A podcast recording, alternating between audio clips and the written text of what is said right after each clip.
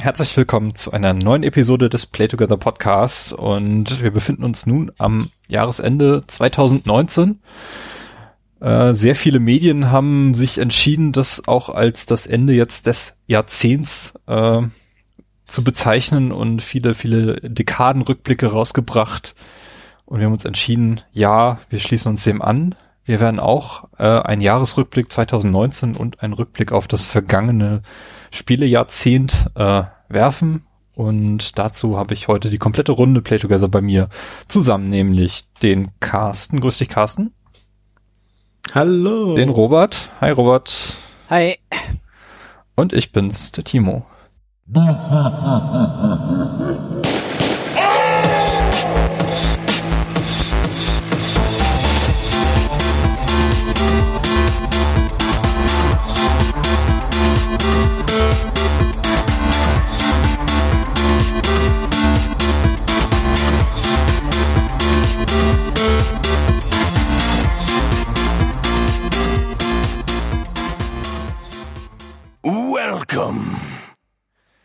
Ja, nun habe ich schon die Erklärung so ein bisschen vorweggenommen. Äh, sonst hätte ich nämlich jetzt die Frage gestellt, sind wir hier wirklich am Ende des Jahrzehnts? Weil technisch gesehen äh, würde ich sagen, fehlt noch ein Jahr. Ähm, Mhm.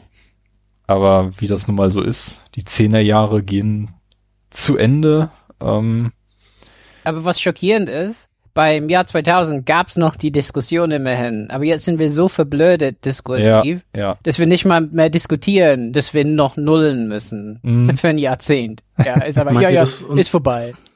Meint ihr, dass unsere PCs wieder alle abstürzen? Äh, Nein. nee, aber es gibt ein Jahr irgendwas 2030 irgendwas, wo Linux ein Problem bekommt, glaube ich. Ist es 2038 oder so? Also da, darauf können wir uns noch freuen. Okay.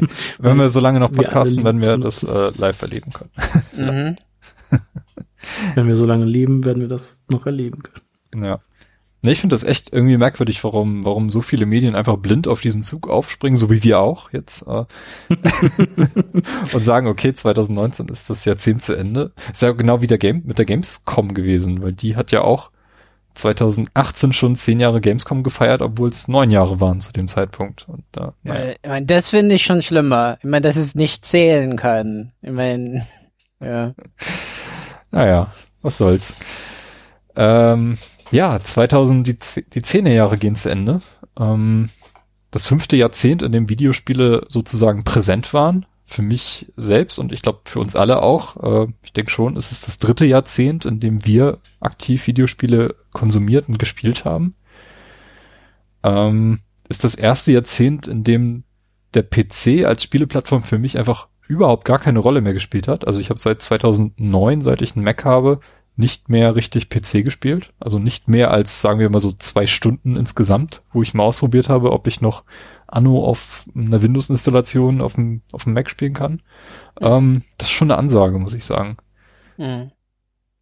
Ist bei mir auch krass zurückgegangen, würde ich sagen. Wobei Ich glaub, bei das war dir am meisten, Jahrzehnt oder noch mehr. Ja, also zurückgegangen oder dass ich noch am meisten gespielt habe. Am meisten PC von uns drei. Ja, das stimmt. Aber ähm, mein PC steht, also ich habe den ewig nicht angehabt und ich habe auch irgendwie keine Lust am PC zu spielen. Mhm. Das ist immer so, ich finde das irgendwie so ungemütlich. Ich sitze halt lieber am Fernseher und im Sessel vom Fernseher und zock da dann halt irgendwas. Und ich stelle mir halt mein, also ich habe das mal versucht, mein PC hier in die Stube zu stellen, aber das, dann auch irgendwie, das sieht dann irgendwie auch hässlich aus und ach, ja, weiß ich nicht. Ist für mich, also im Grunde ist das für mich durch das Thema. Mhm. Wobei du dir ja auch irgendwie so eine gemütliche PC-Ecke einrichten könntest, ne? Mit so einem fetten Bildschirm oder zwei und einem coolen Gaming-Seat und solchen Sachen. Ich meine, da kann man schon ja, coole Sachen machen. Schon, aber wer hat schon das Geld dafür? Und nachher macht man das alles und dann steht's ja doch nur wieder rum. Ich kenne mich ja. Tja, Robert, bei dir ist der PC auch nicht präsent, oder? Nee, ähm, nee, also ich, mein, ich habe ja immer wieder PCs ähm, konzeptuell zusammengebaut, ne, über so Webseiten, ähm, aber mir fehlt halt das Geld immer, weil ich halt für Ar die Arbeit einfach Apple nutze seit 2003 und ähm, von daher ist PC, also ich brauche halt eher einen Mac immer, zum Arbeiten. Ich habe aber letztens auf einer externen Festplatte Windows installiert äh, für äh, Boot Bootcamp und Apple-User wissen, eigentlich da soll man das nicht können. Aber ich habe ja nur 256 Gigabyte auf meiner Festplatte in, meine, in, in meinem Apple-Computer, in meinem PowerBook äh, äh, von 2014. Hm. Und von daher ähm, ist der Platz extrem äh, eng.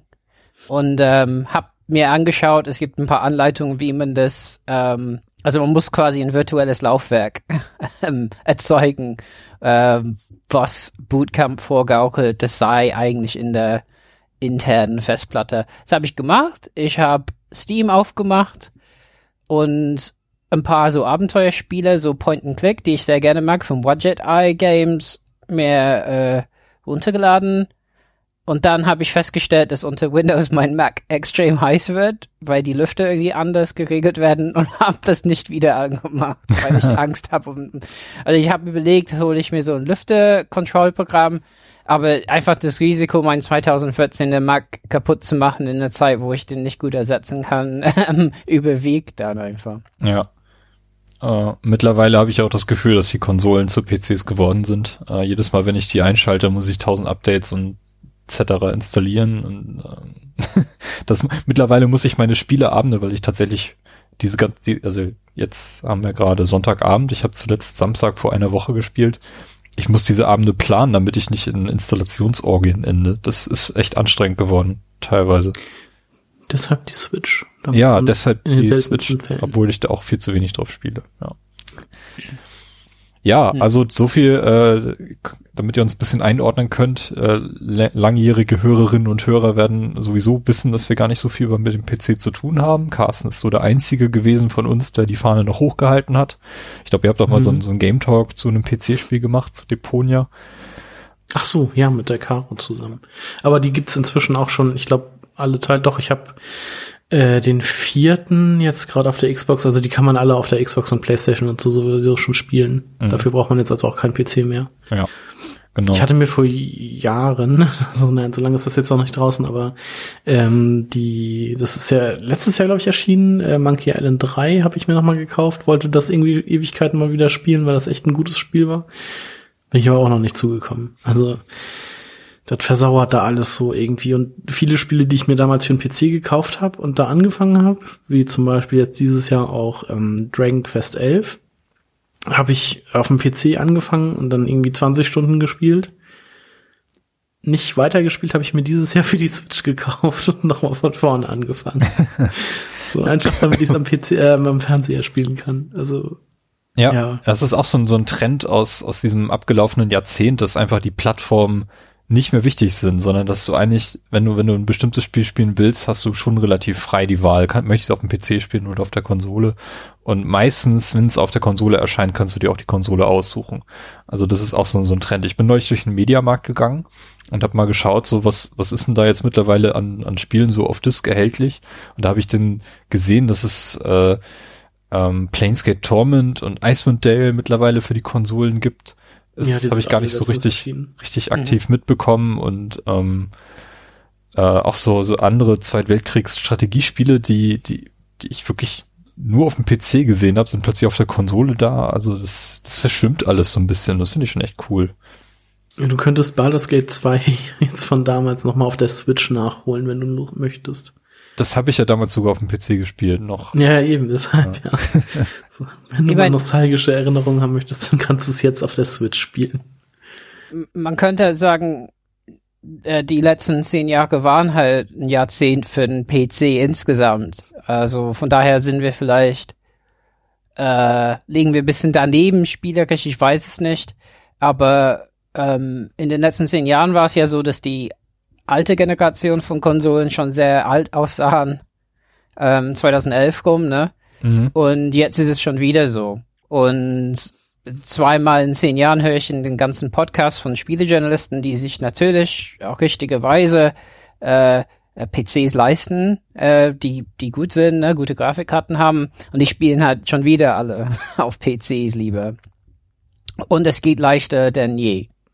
Ähm, wenn man es will, ne? Also man kann auch super tolle äh, breite Bildschirme mit toller Auflösung kaufen und, und das ist auch ein bisschen benutzerfreundlicher nochmal geworden. Von daher, ähm, ja, das ist schon ein bisschen spannend, und, aber da kommen wir erstmal nicht so hin. Ja, das stimmt.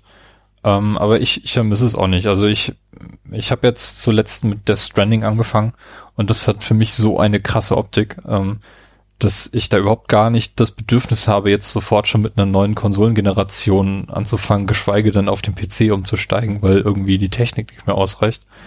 Ähm, mhm. Also ich bin wirklich voll unzufrieden mit der mit dem Setup, was ich momentan habe. Also ich habe auch keinen 4K-TV, also ist nach Luft nach oben, klar.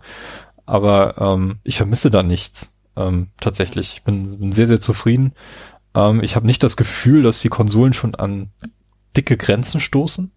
Ähm, das sehe ich auch tatsächlich nicht. Und dennoch freue ich mich so ein bisschen auch auf die kommende Konsolengeneration, äh, die Microsoft ja jetzt äh, zu unserer allen Überraschung auf den Game Awards ähm, tatsächlich schon ein bisschen ja, weitergetrieben hat, indem sie uns äh, die neue äh, Xbox Series X gezeigt haben. Ähm, vorher unter dem Namen Scarlet. Äh, schon mal ein bisschen geläufig gewesen, auch schon länger auf der E3 vorgestellt worden, so, so da, da kommt was. Und jetzt haben wir mal gesehen, wie das, wie das aussehen könnte, ähm, zumindest vom Gehäuse her. Was ich übrigens sehr schön finde, weil ähm, ich erinnere mich noch, als die PS4 angekündigt wurde, da hat man uns, glaube ich, nur den Controller gezeigt, gar nicht die Konsole selbst. Und mhm. ich finde, das ist immer ein wichtiger Aspekt. Also ich möchte gerne sehen, was ich da später irgendwann unter meinen TV stellen kann oder wenn es nicht passt, Dann, äh, neben den TV also ich stellen. Ich bin muss. überrascht, dass du es eben gut findest. Bei, bei dir passt es auf gar keinen Fall rein. Nee, tut es tatsächlich nicht, nee. Wobei man es anscheinend schon seitlich legen kann, nur dann ist äh, die äh, der Xbox-Knopf, der leuchtende, ist dann seitwärts. Mhm. Na, es sei denn, man kann den rausnehmen und drehen wie bei der PS2 für. Ja, oder vielleicht Aber ist es ja so eine Projektion oder so, keine Ahnung. ist ein Hologramm. Ja. Aber äh, ja, immerhin ist interessant auf jeden Fall, äh, eine andere Form zu nehmen. Ähm, was, was man so hört, es kann auf jeden Fall damit zu tun haben, äh, dass diese Form so, so, so kühlschrankmäßig ähm, nach oben für äh, Luft abführend äh, mit der Hitzeentwicklung zu tun hat, ne? Mhm. Weil die schon gesagt haben, die soll noch leiser sein als die Xbox One X, die schon eine sehr leise Konsole ist. Und ähm, ja, Hitze so nach oben zu führen, ist natürlich äh, leichter. Ähm, und vor allen Dingen, wenn die Hardware so ist wie angekündigt, äh, da wird es auch erstmal einiges an Hitze geben, bevor die äh, Produktionen äh, ne, geschrumpft werden können von den Chips. Ähm, ja, ja ähm, ich habe den Eindruck, ähm, dass das nur eine Version der Konsole ist, die, die wir sehen, und zwar die, die Top-Version, die Series X. Mhm. X ist ja nun das Pendant für Power, sagen wir mal so. aber, aber könnte, aber Series heißt, für mich ist schon ein Problem, weil Series heißt für mich nicht eine einzige Konsole. Ja, sage ich euch. Ja, es, es, waren ja zwei ja. Ange also es waren ja Gerüchte über zwei, oder es sollte zwei geben. Einmal ja. halt die, die X sozusagen. Ja, Scarlet und dann Lockhart, und, ja. Genau, die, ähm, Streaming only ist oder nur, also kein, kein Laufwerk mehr haben soll, mhm. wie die One S ohne jetzt. Ja, ja vielleicht nennen die das Series S, aber dann mm. kann man Series S draus machen. Wir hatten schon Xbox 6 mit Series X. Ja. Äh, naja, mit den Namen ist. Ja, Schall und Rauch. Also das mit dem Namen hat Microsoft eh aus, aufgegeben. Mm.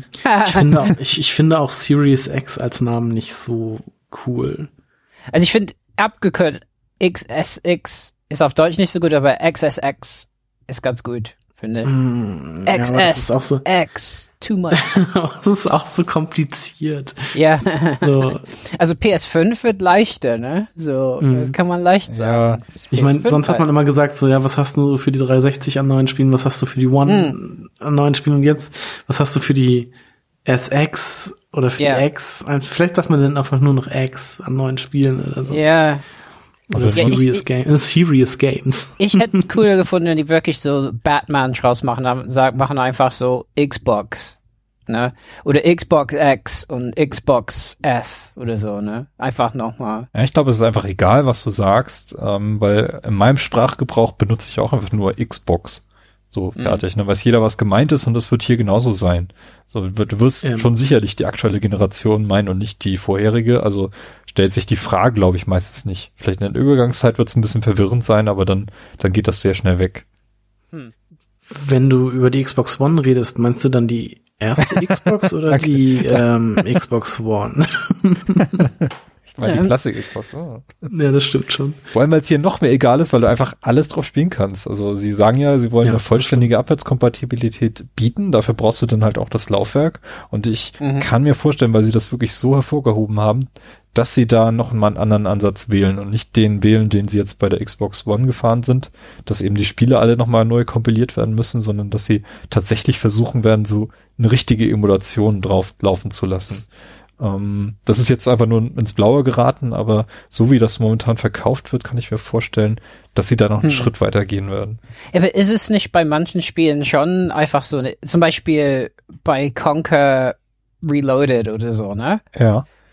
ähm, da kriege ich eigentlich keine, keine, ich krieg nur von denen eine Version heruntergeladen, das Update, was halt auf jeden Fall ohne Bugs auf die X läuft. Okay. Aber, aber an sich, die ist nicht optimiert oder so. Aber die läuft natürlich dann in bessere Auflösung und wahrscheinlich mit besserer Framerate, weil die Konsole halt mehr Power Mhm. hat. Also vielleicht mehr so einfach. Aber vielleicht ist es einfacher, weil die Konsole einfach so viel mehr Power hat, sodass die nicht so viele Probleme haben. Ne? Mhm. Aber ich glaube, die fahren das schon so ein bisschen. Also, dass die, die haben schon, finde ich, eine Meisterleistung gemacht, diese Generation, wie viel die ähm, emulationstechnisch abdecken ähm, Ja. äh, von, von den alten Spielen. Das ist halt auch ein wichtiger Punkt, wenn man dann äh, die Konsole rausbringt. Und bislang war es ja so, es kam eine neue Konsole, es gab keine Spiele. PS4 und Xbox One waren da ja schon relativ schlimm im Jahr 2013, als sie rauskam. Relativ schlimm, das war katastrophal. Das war katastrophal, ja. Ähm, und diesmal kannst du halt auch, wenn du wechseln möchtest, einfach, okay, ich kaufe mir die neue Konsole, kann alle Spiele spielen. Also vor allem alle Xbox One-Spiele werden ja sicherlich drauf laufen. Ähm, hast du erstmal einen breiten Pool an Spielen, wo auch einige Titel bei sind, die du vielleicht noch nachholen möchtest.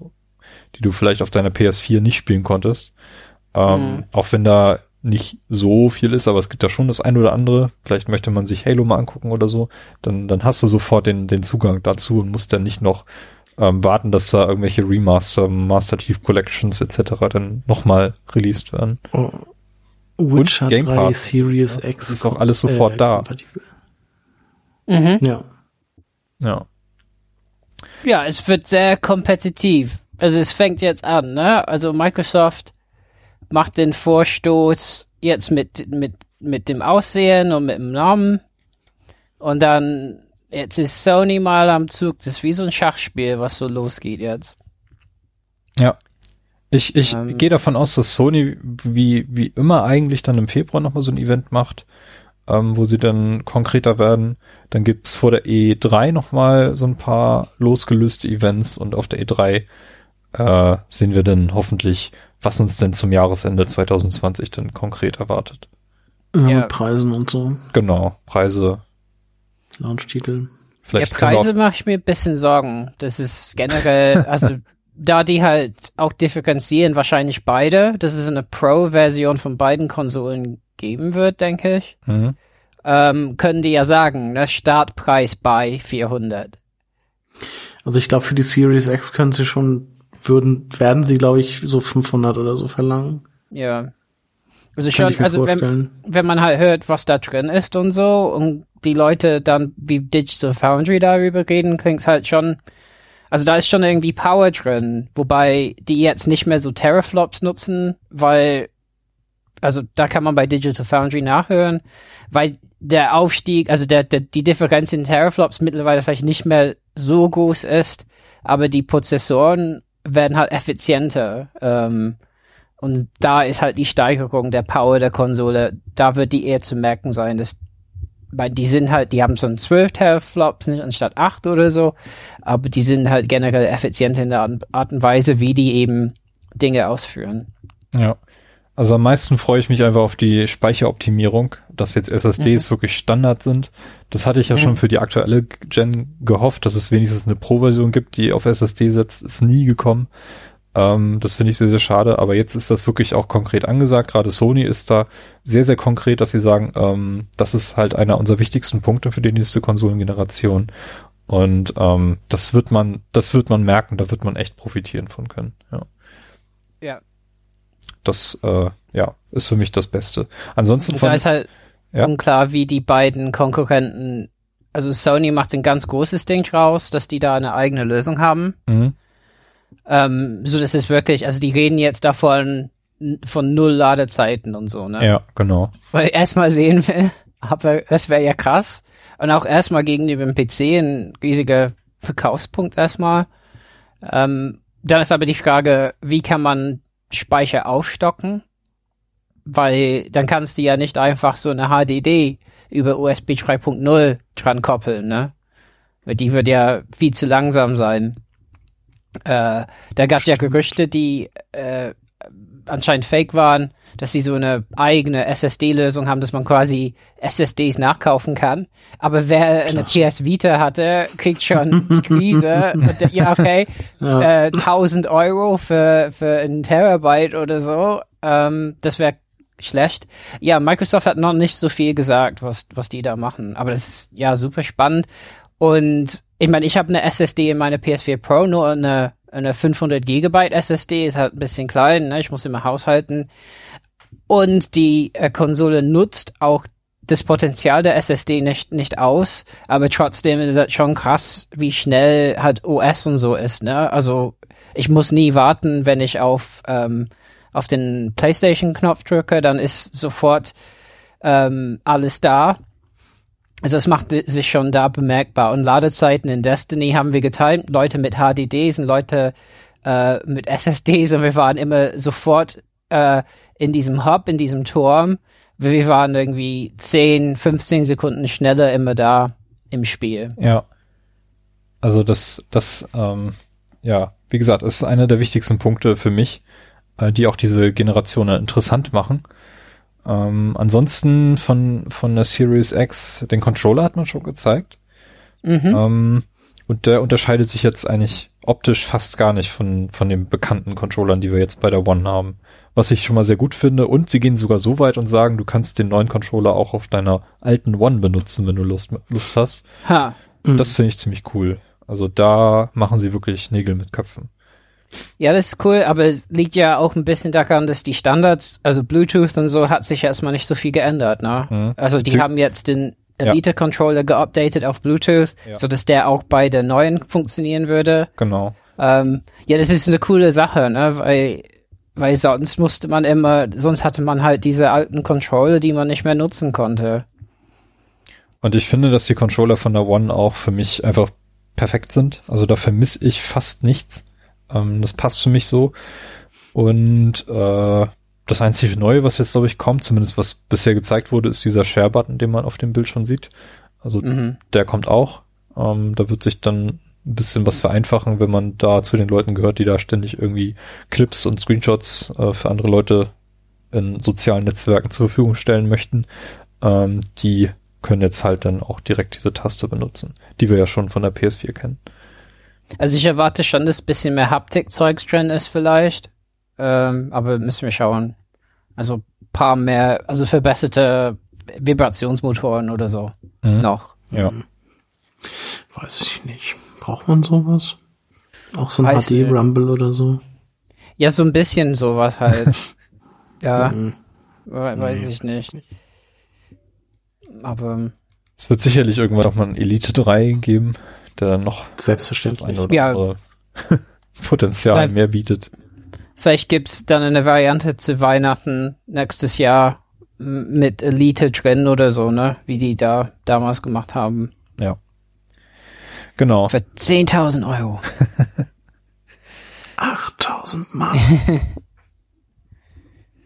ja, äh, steigt ihr denn Also interessiert euch das? Seid ihr, seid ihr Day One dabei? Ähm, oder wie, wie sieht's aus? Müsst ihr erstmal euer Setup aufrüsten, damit sich das überhaupt lohnt?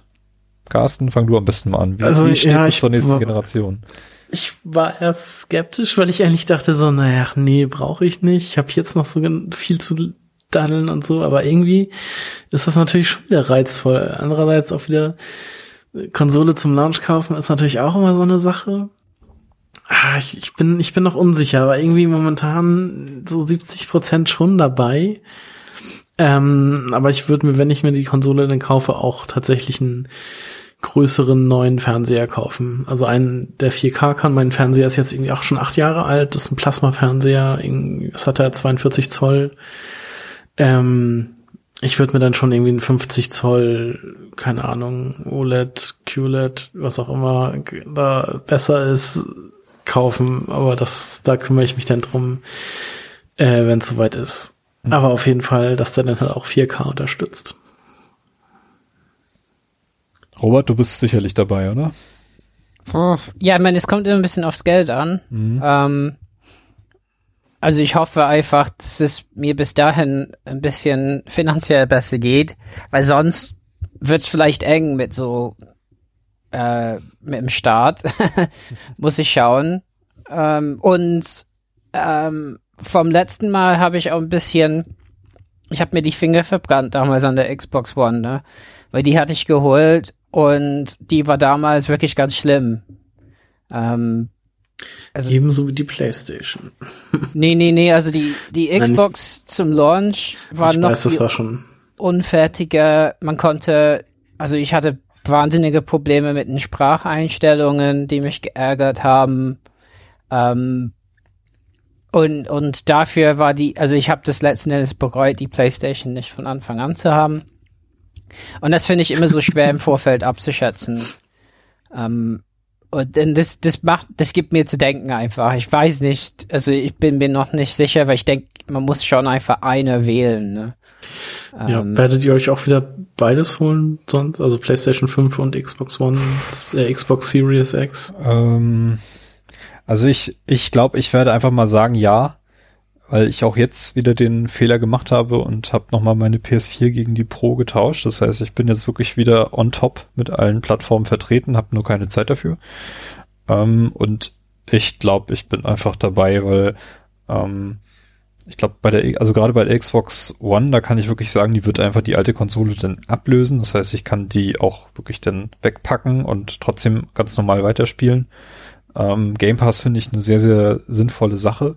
Übrigens auch eine Theorie von mir, dass der Preis der Konsole ein bisschen höher sein kann, weil sie den Game Pass so in den Vordergrund stellen, weil du musst jetzt einfach nicht mehr zwangsläufig ein Spiel dazu kaufen, wenn du dir die neue Ja. Konsole kaufst, sondern hast gleich Ja, Halo Angebot. 6 und so werden, oder Halo Infinite werden dann ja auch schon von Ja. Anfang an mit dabei sein, wenn Das heißt, rauskommt. sie können ruhig locker 50 bis 100 Euro mehr für die Konsole einplanen und das, ähm, äh, also ich schätze mal 500 Euro sind schon, sind schon, kann man schon rechnen dafür, die man dafür ausgeben muss. Mhm.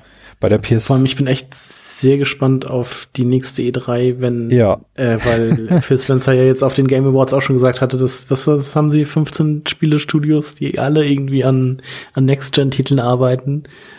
Das ist halt schon echt krass. ähm, was, Also was da kann man vielleicht zum, ja. Hm? Also was, was wohl nicht sein wird, ist, dass ich mir beide Konsolen vom Anfang an holen werde, weil das ist irgendwie sinnlos. Letztes Mal kamen, glaube ich, die Konsolen innerhalb von zwei Wochen auf den Markt. So, äh, da habe ich genug zu tun, wenn ich, wenn ich eine habe. Ähm, aber dann würde ich, wenn ich denke, es wird noch mal so sein. genau, ich, also innerhalb halt von Sinn, so einer ja. Woche oder so. Das, das macht halt Sinn, das halt irgendwie in die Holiday Season zu packen und da bist du zwangsläufig dann, dann so aufgestellt, dass da nicht viel Zeit zwischen den beiden Releases sein wird. Und ähm, ja, dann hole ich mir eine und warte bei der anderen dann die erste Welle ab und dann Mhm. schlage ich dann irgendwann noch dazu. Ja. hm. Ja, ich meine, noch eine Sache ist auch, diese Generation hat man echt gesehen, ähm, dass beide alte Konsolen halt auch hier Wehwehchen hatten, so ein bisschen, nicht wie 360, aber es ist einfach so meine alte Xbox One mit Klav äh, äh, ne? Klavierlack. Ich meine, die war echt irgendwann halt nicht mehr so schön. also wirklich nicht. Ja. Und okay, meine alte PS4, die hat sich noch besser gehalten. Ja, aber die ist halt einfach laut. Also meine PlayStation 4, Ja. die, also und Timos ja auch, die waren ja, das war ja einfach furchtbar laut. Die, die konnte man ja nicht, also ich konnte nicht mehr ohne Kopfhörer spielen, wenn ich was gespielt habe, weil das einfach, ich hätte den Fernseher so laut machen müssen, dass da hätte ich ja die, das ganze Haus wach Ja, gemacht. Sozusagen. also das ist, das ist da das Problem, also dass, dass die halt klein sind und dann 60 dB gehen können. Und da habe ich ja ein bisschen Sorge, neu einzusteigen. Also deswegen finde ich es schon als Marketingstrategie, ich meine, das machen die auf jeden Fall ganz klar gegen Microsoft, dass die sagen, unsere Konsole ist noch leiser, weil die Mhm. wahrscheinlich durch Market Research halt rausgefunden haben, dass viele Leute, was setzt ihr an der PS4 aus? Ist zu laut. Haben die gehört, bestimmt. Ähm, und das ist deswegen auch nicht schlecht zu sagen, ja, unsere Konsole wird leise sein. Ähm, weil natürlich der Marktshare hier, der Marktanteil hier in Deutschland ist, ist viel höher von, bei PlayStation. Mhm. Also ähm, nicht nur Und hier. generell, ne, weltweit. Und deswegen müssen die da ein bisschen was versuchen. Ja, und bei mir steht auch irgendwie, also ich habe einen 1080p Fernseher, der damals ganz okay war, nichts Besonderes, aber bestimmt von der Latenz nicht das Beste ist, auch von der Bildqualität nicht. Ähm, und im Moment geht's, ähm, weil die F- F- 4K, äh, die Bilder, die kommen, nicht immer ganz 4K sind und so, und, mm, aber es fehlt halt HDR dann bei mir, was glaube ich ganz viel ausmacht bei Spielen. Und ich glaube, für die nächste Generation ist es irgendwann halt blöd mit 1080p. Also klar kann man es machen und vielleicht gibt's auch da die Geschichte, dass es 1080p bei 60 äh, Frames macht oder so. Also ganz sauber. Das wäre auch ganz nett vielleicht, ne? Was wir diese Generation nicht hatten. Aber ich denke, irgendwann verliert man schon ganz viel, wenn man, wenn man nicht irgendwie einen 4K-Fernseher hat mit H HDR und vor allen Dingen mit den Sachen, die HDMI 2.1 p- mitbringen. Also das heißt eben ähm, so äh, VFR, also diese variable Frame Rates, also dass das quasi Tearing äh, wirklich vermieden wird, dadurch, dass der Fernseher so viele Bilder pro Sekunde zeigen kann, wie die Konsole jeweils schafft. Und das können ja nur neue Fernseher mit dieser HDMI 2.1 machen. Ja, wobei ich der Meinung bin, da sind wir dann schon so sehr im Pro-Gamer-Bereich, ähm, das ist für mich uninteressant. Also das ist für mich dann kein Feature mehr, wo ich dann sagen würde, okay, das ist der Selling Point, der mich anspricht. Ähm, das ist eher ein kleiner Markt, der da wirklich sich diese Punkte Ja. dann anschaut, oder? Ja klar, ich meine, viele Leute werden, werden nicht wissen, ob die das haben. Aber tatsächlich, wenn du das einschaltest, ich glaube, das macht schon einen großes Unterschied, großen Unterschied aus äh, vom Feeling her, ne? Weil das sch- spielt sich einfach flüssiger. Aber klar, das ist ein bisschen komplizierter. Ja. Ich meine, die, die, die Xbox One X kann das schon, wenn der Fernseher das kann. Manche Samsung QLED und äh, LG OLED Fernseher können das schon. Ähm, aber ich denke, so Features werden wichtig. Und ich bin ja auch mal gespannt auf den Frühling, wo die Fernsehersteller dann die Fernseher bekannt geben, die mit in dem Jahr von den Konsolen halt kommen, ob es da Features gibt, wo die sagen, das ist irgendwie PS5 und Xbox 6 äh, ready und so. ne? Ja. Weil, weil ich glaube, das wäre, ich glaube, dieses Jahr, man ist auch ziemlich sicher mit so einem LG, zum Beispiel der C9 oder so, der OLED, der hat ja 2.1, beziehungsweise kriegt das durch ein Update. Ähm, das ist schon cool, aber man weiß einfach nicht, ähm, ob es noch mehr, mehr Features gibt, die kommen werden. Hm. Ja. Das ist halt ganz schön teuer, ne? Das ist teuer, ja, auf jeden Fall. Ähm, aber wie gesagt, für mich ist das überhaupt kein, kein, kein Punkt, der für mich interessant ist. Ähm, da freue ich mich dann eher darauf, generell ein besseres Bild zu haben, vielleicht ein größeres Bild, wenn ich irgendwann einen neuen TV haben werde. Ja. Und es bietet sich halt an, dann zu der neuen Generation dann das auch in Erwägung zu ziehen. Ähm, Also wenn man, mindestens 55 Zoll muss die jetzt machen. ja, das ist Standard. Ähm, Weiß ich nicht. doch. Also ich habe das Gefühl, dass die Spiele mittlerweile für 55 Zoll TVs, beziehungsweise für einen gewissen, gewisse Bildgröße, je nachdem wie weit entfernt du sitzt, äh, geschrieben werden, weil äh, man kann es sonst nicht mehr lesen, was dort angezeigt wird. Naja, das ist richtig. Aber ich sitze ja recht nah dran, deshalb dachte ich mir, 50 Zoll würden vielleicht ausreichen. Naja, gucken wir mal, was nächstes Jahr ist. Genau, schauen wir mal. Ähm, ja, lass uns mal zurück zum eigentlichen Thema dieser Episode kommen, nämlich äh, das abgelaufene Spielejahrzehnt oder das zu Ende gehende Spielejahrzehnt, ähm, was ja nun, wie wir auch schon erwähnt haben, maßgeblich von vor allem den drei großen Spieleplattformen Sony, Nintendo, Microsoft ähm, dominiert wurde, sowie auf dem PC dann eben von Steam, was äh, zumindest bis zum Ende dieses Jahrzehnts die dominierende Plattform auf dem PC war, wenn man sich irgendwie Spiele kaufen wollte. Mittlerweile versuchen ja nochmal der eine oder andere da auch äh, Steam diesen Markt so ein bisschen streitig zu machen. Ich glaube, wenn wir in zehn Jahren nochmal darüber reden, wissen wir, wie das Ganze dann ausgegangen sein wird. Ähm, äh, genau. Und ähm, ja, Nintendo hat sich in diesem Jahrzehnt entschieden, so ein bisschen antizyklisch zu laufen. Die haben ja eigentlich die äh, aktuelle Konsolengeneration eröffnet im Jahre 2012, als die U erschien. Ein Jahr später sind dann Xbox One und PS4 nachgezogen.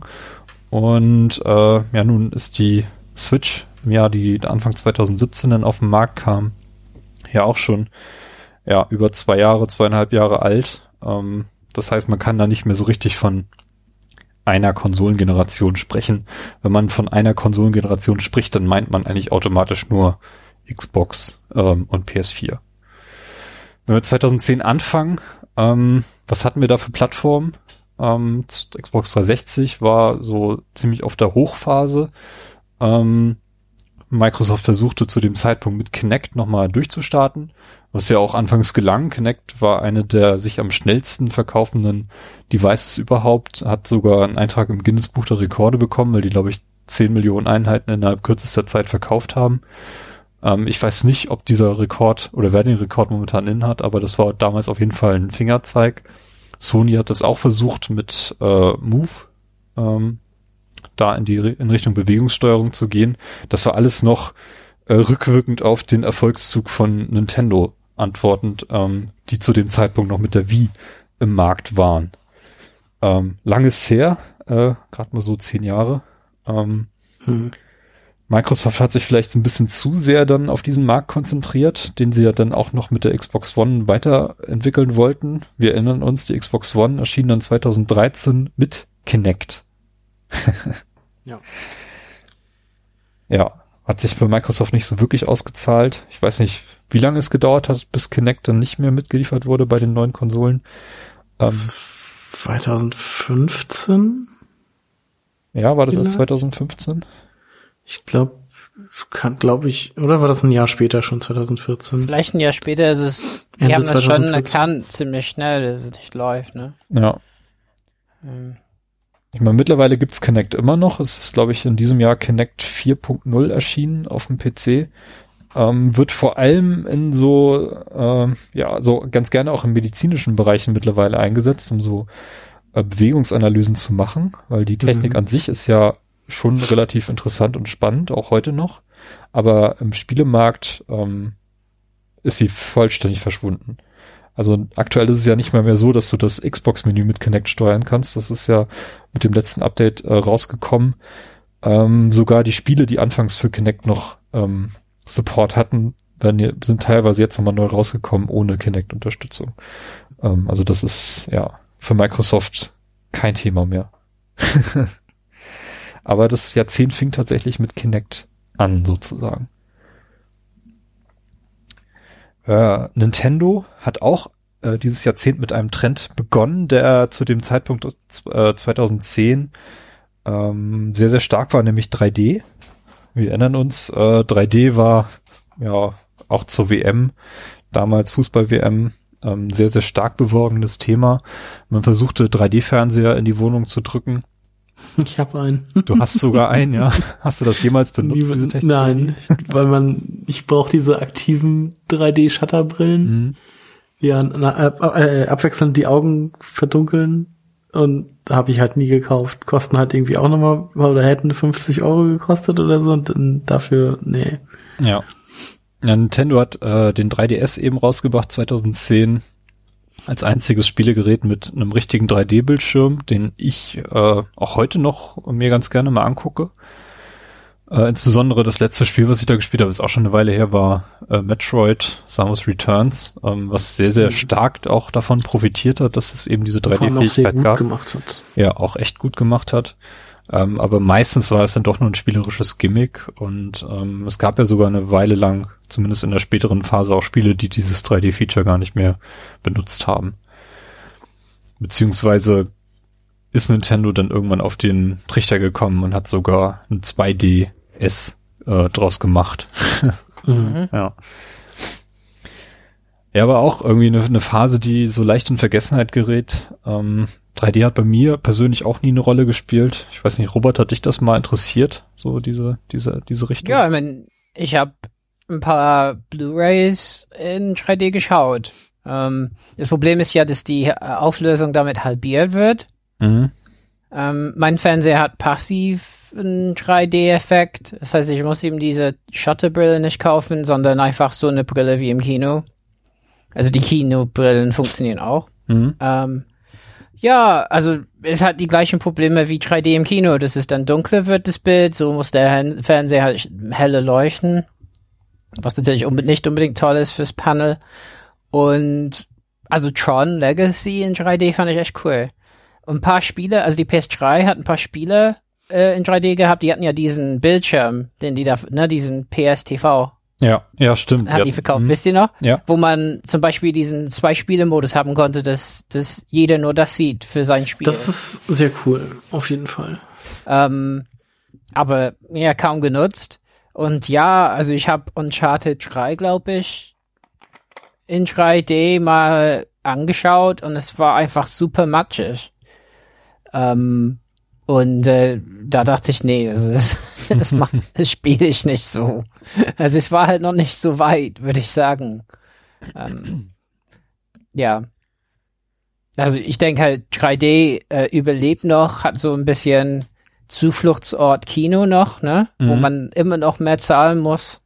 Äh, ja, äh, aber das liegt ja auch daran, dass die Projektoren dafür halt wahnsinnig teuer sind war. Also ich habe das Gefühl, dass die meisten Kinos die schon 15 Mal raus äh, gewirtschaftet haben und einfach nur diese Mehreinnahmen einfach äh, mitnehmen wollen. Allein durch ja. eine Tüte Popcorn. Mhm. mhm. aber genau. aber an sich, ich glaube, ist bisschen einhellig, äh, dass es äh, nicht so nicht so toll war oder ich meine, okay, wenn Avatar 2 kommt, ne? Vielleicht kommt es dann wieder, dass 3D ganz toll ist. Oh Gott, oh Gott, oh Gott. Aber man muss es sich äh, einfach vor Augen führen. So, das war die Zeit, also wir haben es das Jahrzehnt, wo wir halt Avatar hatten und so, und das war schon ein tolles 3D-Erlebnis im Kino. Ja. Ja, das Einzige, was ich 3D im Kino hoch anrechne, ist, dass sie halt es geschafft haben, durch die Bank eben Digitalprojektoren ähm, in die Kinos zu bringen weil sonst hätten wir heute wahrscheinlich noch analoge Pro Projektionen, was, was sicherlich auch schön ist. Also ähm, es gibt äh, sehr, sehr viele Filme, die von analoger Projektion profitieren, aber ich habe immer das Gefühl gehabt, dass analoge Projektoren ähm, sehr viel mehr Arbeit erfordern, die die Kinos nicht zu leisten imstande sind oder oder wollten oder sich es nicht leisten können, um eine vernünftige Bildprojektion hinzukriegen, so dass ich häufig im Kino saß und mich darüber geärgert habe, dass das Bild halt nicht richtig eingestellt war. Ähm, und das geht mit der Digitalprojektion wesentlich einfacher.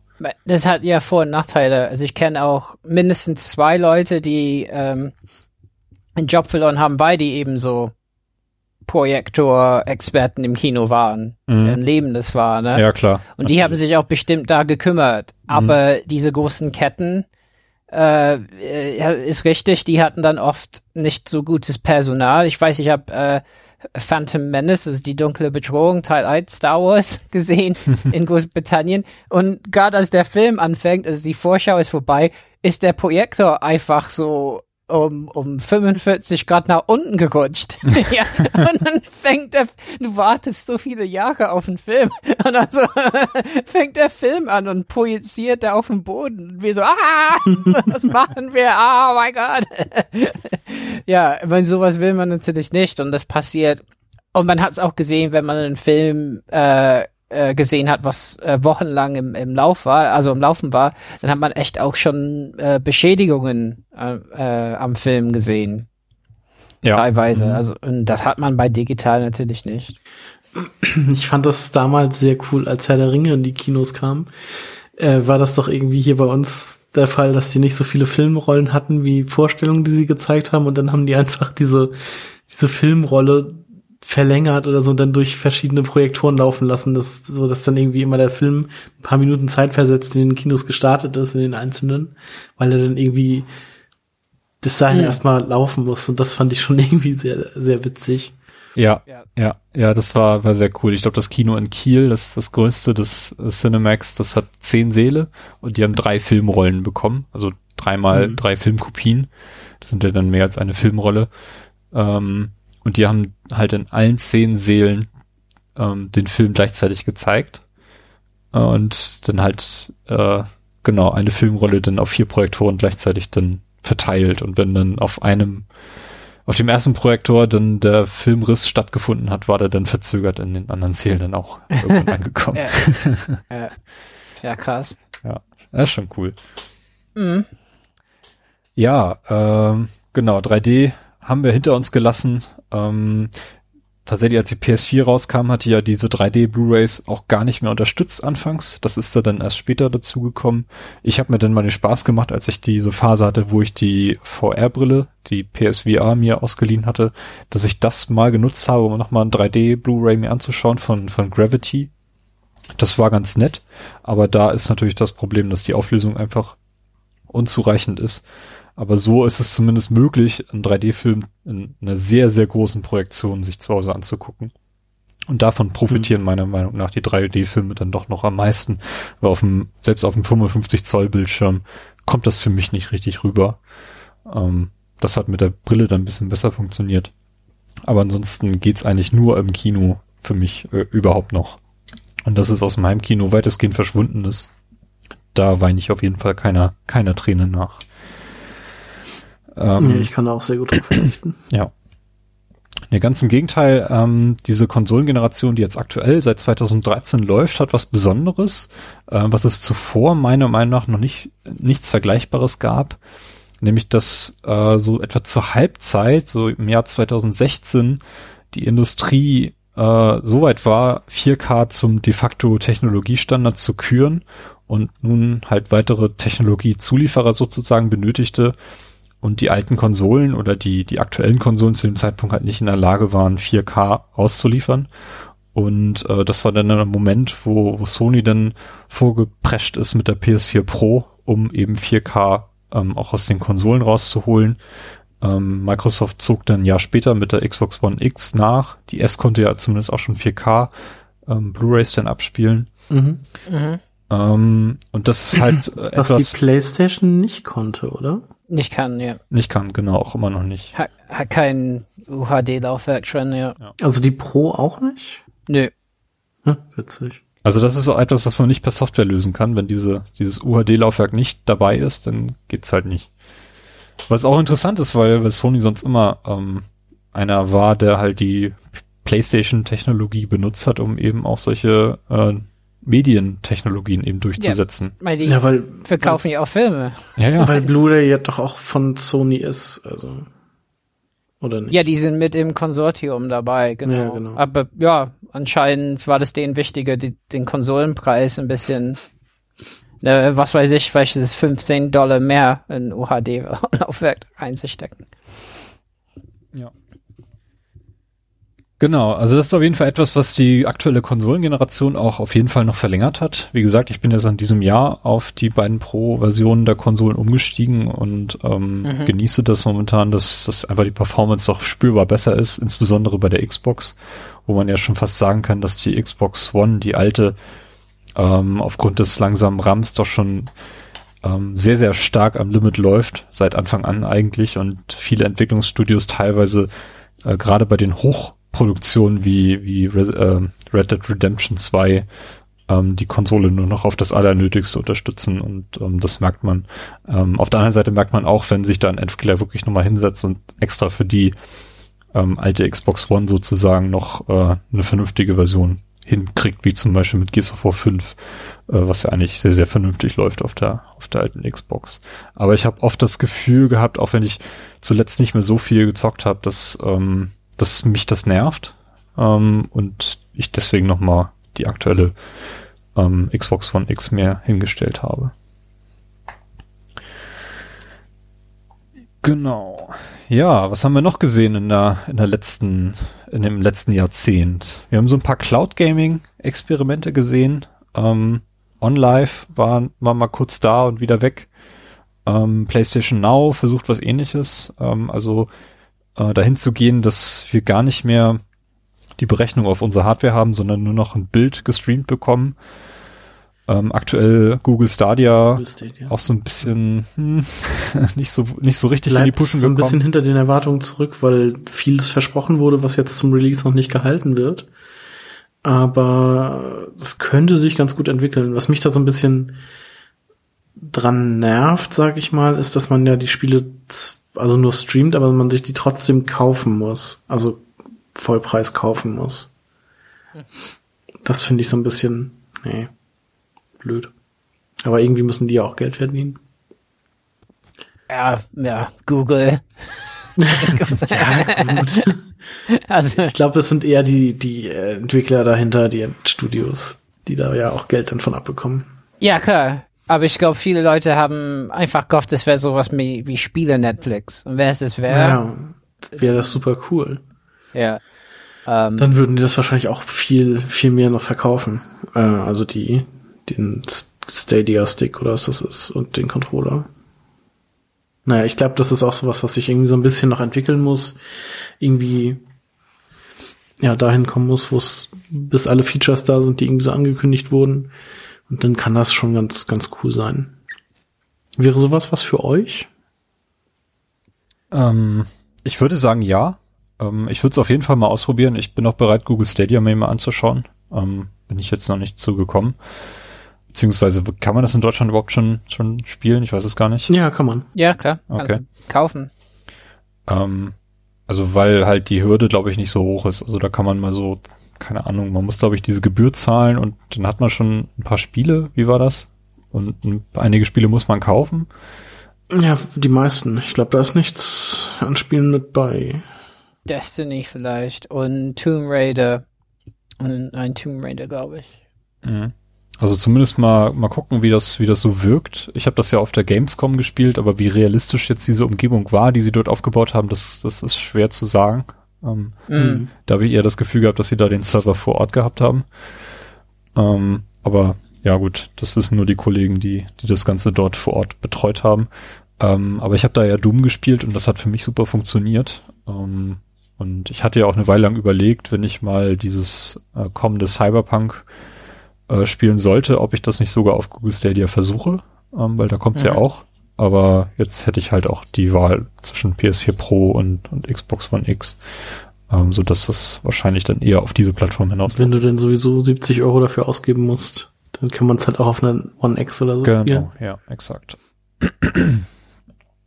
ja, auf jeden Fall, äh, ich denke mal, das nächste Jahrzehnt wird da noch sehr, sehr viel mehr sehen und auch Microsoft geht ja in diese Richtung, dass sie auch dort ähm, Sachen machen. War das die X-Cloud? War das einfach nur? Ja, xCloud, ja. Ja, ne? Mhm. Aber man muss halt sagen, da ist auch, es ist ein Wandel mit Cloud. Also das ist ein Witz gewesen für die meisten Jahre dieses Jahrzehnts bei Microsoft, the power Mhm. of the Cloud. Ja, Also es sollte ja, unsere Spiele sollten ja, die Explosionen in Crackdown sollten Ja, in oh Cloud berechnet werden. ja. Was für ein Fail. Und das haben die tatsächlich, die haben das nicht einhalten können. Damals haben Leute gesagt, ach, vielleicht ist es plausibel, das so zu machen, aber praktisch, hm. Und Ich bin ja, ich bin ja so gespannt auf den Flight Simulator. dass, äh, dass die da quasi die ganze Welt drin haben und der ja, die ja auch dann Cloud berechnet sein soll. Also da bin ich, Weil da bin ich wirklich gespannt drauf. vielleicht ist es jetzt soweit, aber ja, das ist, aber das kommt auf jeden Fall. Und ich, ich finde, da hat Microsoft auf jeden Fall die Nase vorne, weil die halt schon mit Game Pass halt eine riesige Bibliothek haben.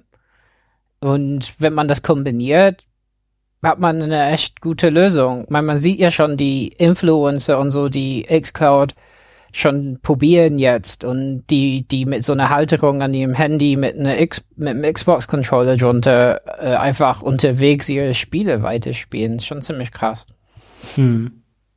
Ja, aber für mich ist jetzt halt noch nicht, äh, die, ich meine, die eigene Hardware zu haben, ist natürlich immer besser, was Latenz angeht und so. Also ich spiele ja auch PS Now ab und zu für so PS3-Spiele und das funktioniert auch recht gut, aber man merkt halt schon ab und zu, da gibt's irgendwie ein, ein paar Sekunden Latenz oder so. Und bei kniffligen Spielen kann das schon halt bedeuten, dass man mal gegen eine Wand, eine Wand läuft oder so. Und ähm, das, das finde ich nicht so gut. Mein Internet ist relativ schnell hier in einer Stadt ne, mit Glasfaser. Also von daher äh, ist er noch nicht, es kommt darauf an, wo der Server ist, wie gut die Server sind, wie gut das eigene Internet ist. Es sind halt schon viele Unwägbarkeiten noch drin. Ja, ähm, aber äh, ich finde, die Technologie ist mittlerweile so, so schnelllebig, dass, dass wir selbst, glaube ich, in zwei Jahren da ganz anders drüber sprechen könnten, wenn wir das vielleicht auch mal aktiv ausprobiert haben. Also Robert, du hast es ja schon ausprobiert, aber ähm, ich weiß, dass bei mir die Internetleitung auf jeden Fall schnell genug ist, um, um das auch mhm. vernünftig machen zu können. Und ich wohne jetzt auch gar nicht so weit weg von, von einer Großstadt, wo wahrscheinlich auch sehr, sehr viele Serverfarmen stehen, ähm, so dass ich da auch eine relativ gute Latenz haben sollte.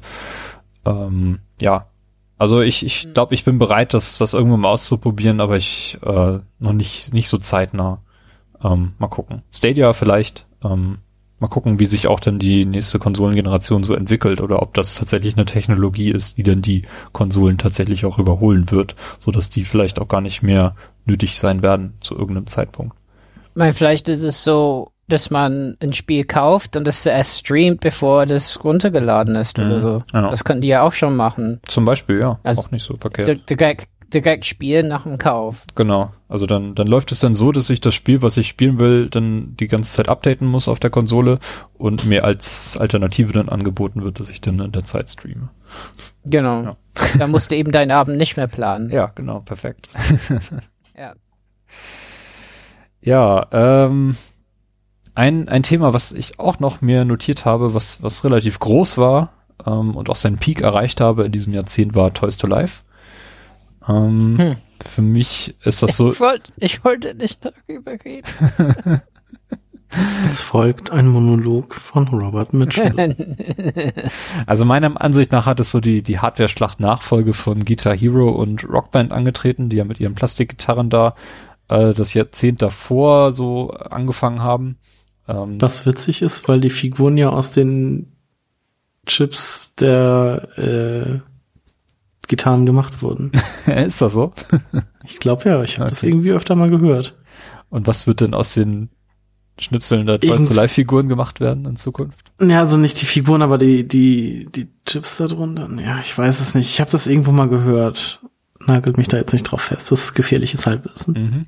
Okay, finde ich aber eine witzige Idee. das ist einfach nur ein, ein riesiger Plastikklumpen, der immer weitergegeben wird und irgendwas wird dann mhm. ausgemacht. So wie die alten äh, Weihnachtsmänner zu Schokohasen verarbeitet werden und andersrum.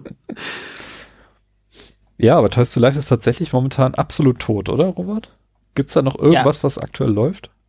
Nee, gar nichts. Gar nichts. Ähm, jetzt versucht nur äh, Saturn, Mediamarkt etc. versuchen halt die Figuren irgendwie zu verkaufen. Ähm, wobei die natürlich den Preis nicht unbedingt so senken. Also es läuft in meinem, ich habe heute aktuell äh, meine letzte Trap-Team-Figur gekauft, Was? die mir gefehlt hat bei eBay. Okay. Ja, weil Leute ihre Sammlungen jetzt auflösen. Ähm, ja, ich meine, es war die letzte. Ich hatte eine Figur, die mir gefehlt hat. Die habe ich bei eBay gesehen für 14,99. Und da war ich so, na gut. Damit ich sagen kann, ist vollständig. Aber ansonsten, also ich bin in so einer Facebook-Gruppe für Skylanders, ne? Und ähm, es gibt die Leute, die jetzt ihre Sammlungen auflösen und die, die gerade anfangen und ähm, oh bestört Gott, oh feststellen, dass es die Figuren gar nicht mehr gibt. Und sagt, wieso? Ist die Reihe eingestampft? Ja.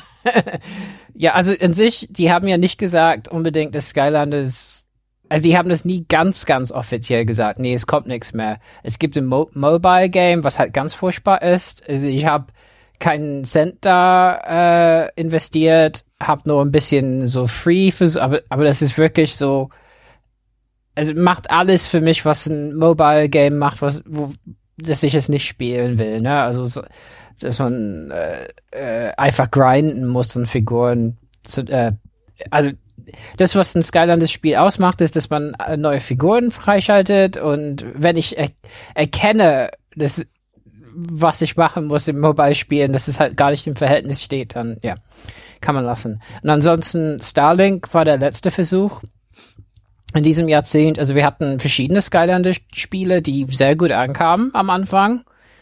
Und dann gab es so eine äh, die Kurve ging nach oben, glaube ich, mit den Verkäufen, ne, von der alten Generation, dann ist es mitgekommen zu den neuen Generationen. Also Skylanders Swap Force gab's, das hat sich, glaube ich, ganz gut verkauft. Bei Trap Team ist ein bisschen die Meinung in der Szene, dass die damit halt zu viel Kram auf den Markt geworfen haben, zu viele Figursorten und so, haben die Eltern verärgert, die Läden genervt mit den ganzen Sachen. Ähm, ja, und parallel lief ja eigentlich Disney Infinity und die hatten noch ein paar Wellen geplant. Das wurde eingestampft. Dann Lego. Ähm, Dimensions. Dimensions, was eigentlich ganz toll war. Mhm. Aber wenn Lego sich nicht verkauft, auch schon ein schlechtes Zeichen, ne? Ja, und dann Skylanders, äh, die hatten wohl ein paar Pläne, hieß es für ein nächstes Spiel, aber ja, das sieht, sieht nicht gut aus. Und dann Starlink von Ubisoft war der letzte Versuch mit Toys to Life, diese Schiffe, ne, diese Raumschiffe mit den kleinen Figuren drinne und das Spiel ist eigentlich, glaube ich, ganz toll. Also ich würde sagen, wenn man das Spiel für Switch sieht oder so, billig lohnt sich schon. Also ich würde jetzt nicht sagen, dass es ganz toll ist, aber ich habe mir ja damals auch diese Deluxe Edition oder so gekauft, die war irgendwie für 50 Prozent weniger im Angebot, statt 100 Euro dann nur 50. Und da hatte man ja alle Schiffe und alles digital mit dabei und dann, mhm. also alle Schiffe und alle Waffen, alle Piloten.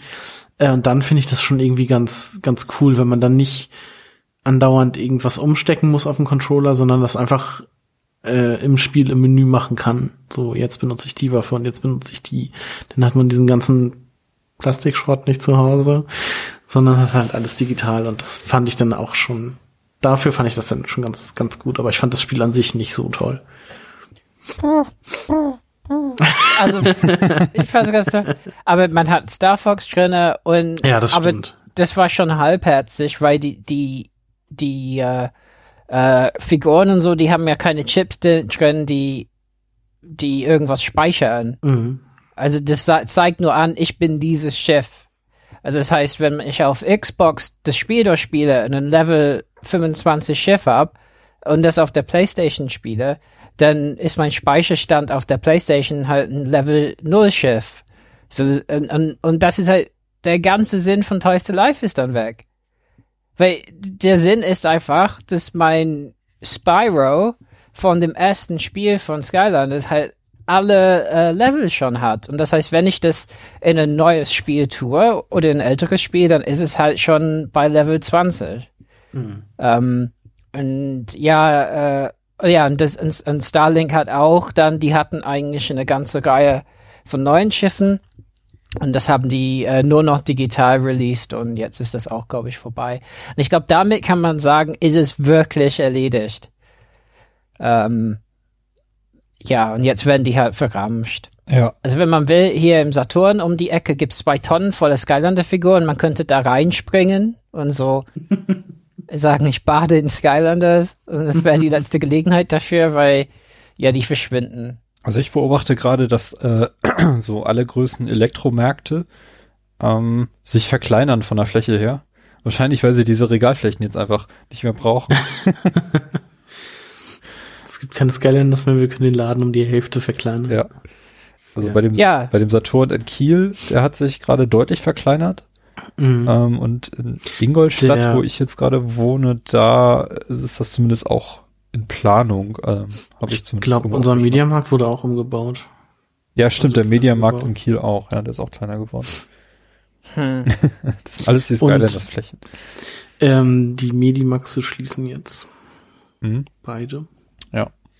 Keine, keine Umsätze mehr durch Skylanders. Mein GameStop zum Beispiel, der Hel die Hälfte des Ladens ist nicht mehr mit Skylanders und so gefüllt, sondern mit diesen, diesen Funko Pops. Die sich erstaunlich also- halten, oder? Also da bin ich echt überrascht, wie konstant und wie viele Flächen die auch einfach einnehmen, vor allem im, im, im GameStop. Das Ja, GameStop ist halt wirklich zur Hälfte äh, eigentlich so ein äh, Plastikkramladen, Ja. ne? So noch so Tassen und so kann man da kaufen. Ähm, ja, ja, wundert mich ein bisschen. Also immerhin Skylander kann ich in einem Spiel nutzen. Ähm, ein, ein Funko Pop äh, hat noch wenige Nutzen, aber egal, will ja nicht Ich- urteilen. Ich habe zwei hier stehen, zusammen mit einem, wie heißen die, diese so eine äh, Zelda Link-Figur, die man auch irgendwie in, mit tausend Extras ausstatten kann. Die stehen aber alle eingepackt in Verpackung im Regal. Ja, aber so Funko Pops äh, halten sich. Das ist vielleicht äh, was Schlimmes gegenüber dem Aussterben von Toys Alive, finde ich. Aber ich glaube, ich glaube, da geht's erstmal fünf Jahre oder so geht niemand wieder dran. Mhm. Oder? Ich meine, das wäre ja Wahnsinn, nochmal dran zu ja, gehen. auf jeden Fall. Nee, ich glaube auch nicht, dass da wieder was kommt. Aber ich habe das, äh, ich bin gespannt. Irgendwas wird nochmal mit Hardware groß rauskommen, ähm, wo wir dann auch alle überlegen, uns Plastikkram kaufen zu müssen, um, um das. Ich weiß nicht. Aber ich weiß nicht, Was ich, könnte es sein? ich habe keine Ahnung, ähm, um was es geht. Also ich habe jetzt festgestellt, es gibt mittlerweile in den Elektromärkten und auch in, in bei Buchhändlern ähm, Audiobücher in Form von Figuren oder Hörspiele Ja. vor allem.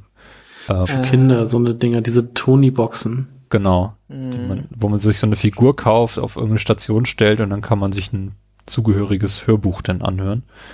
Mhm. Ähm, das ist so dieser, meiner Meinung nach, so, ein Kassetten-Revival, damit man halt irgendwas, Mhm. irgendwas verschenken kann, auch unter Weihnachtsbaum legen kann, was sich die Zielgruppe dann anhören kann. Ähm, das geht so ein bisschen in die Richtung, aber das ist jetzt auch schon älter als, als ich, als ich gedacht habe, als ich das erste Mal gesehen habe. Ähm, aber im Spielebereich ist da tatsächlich momentan Hardware Mangelware.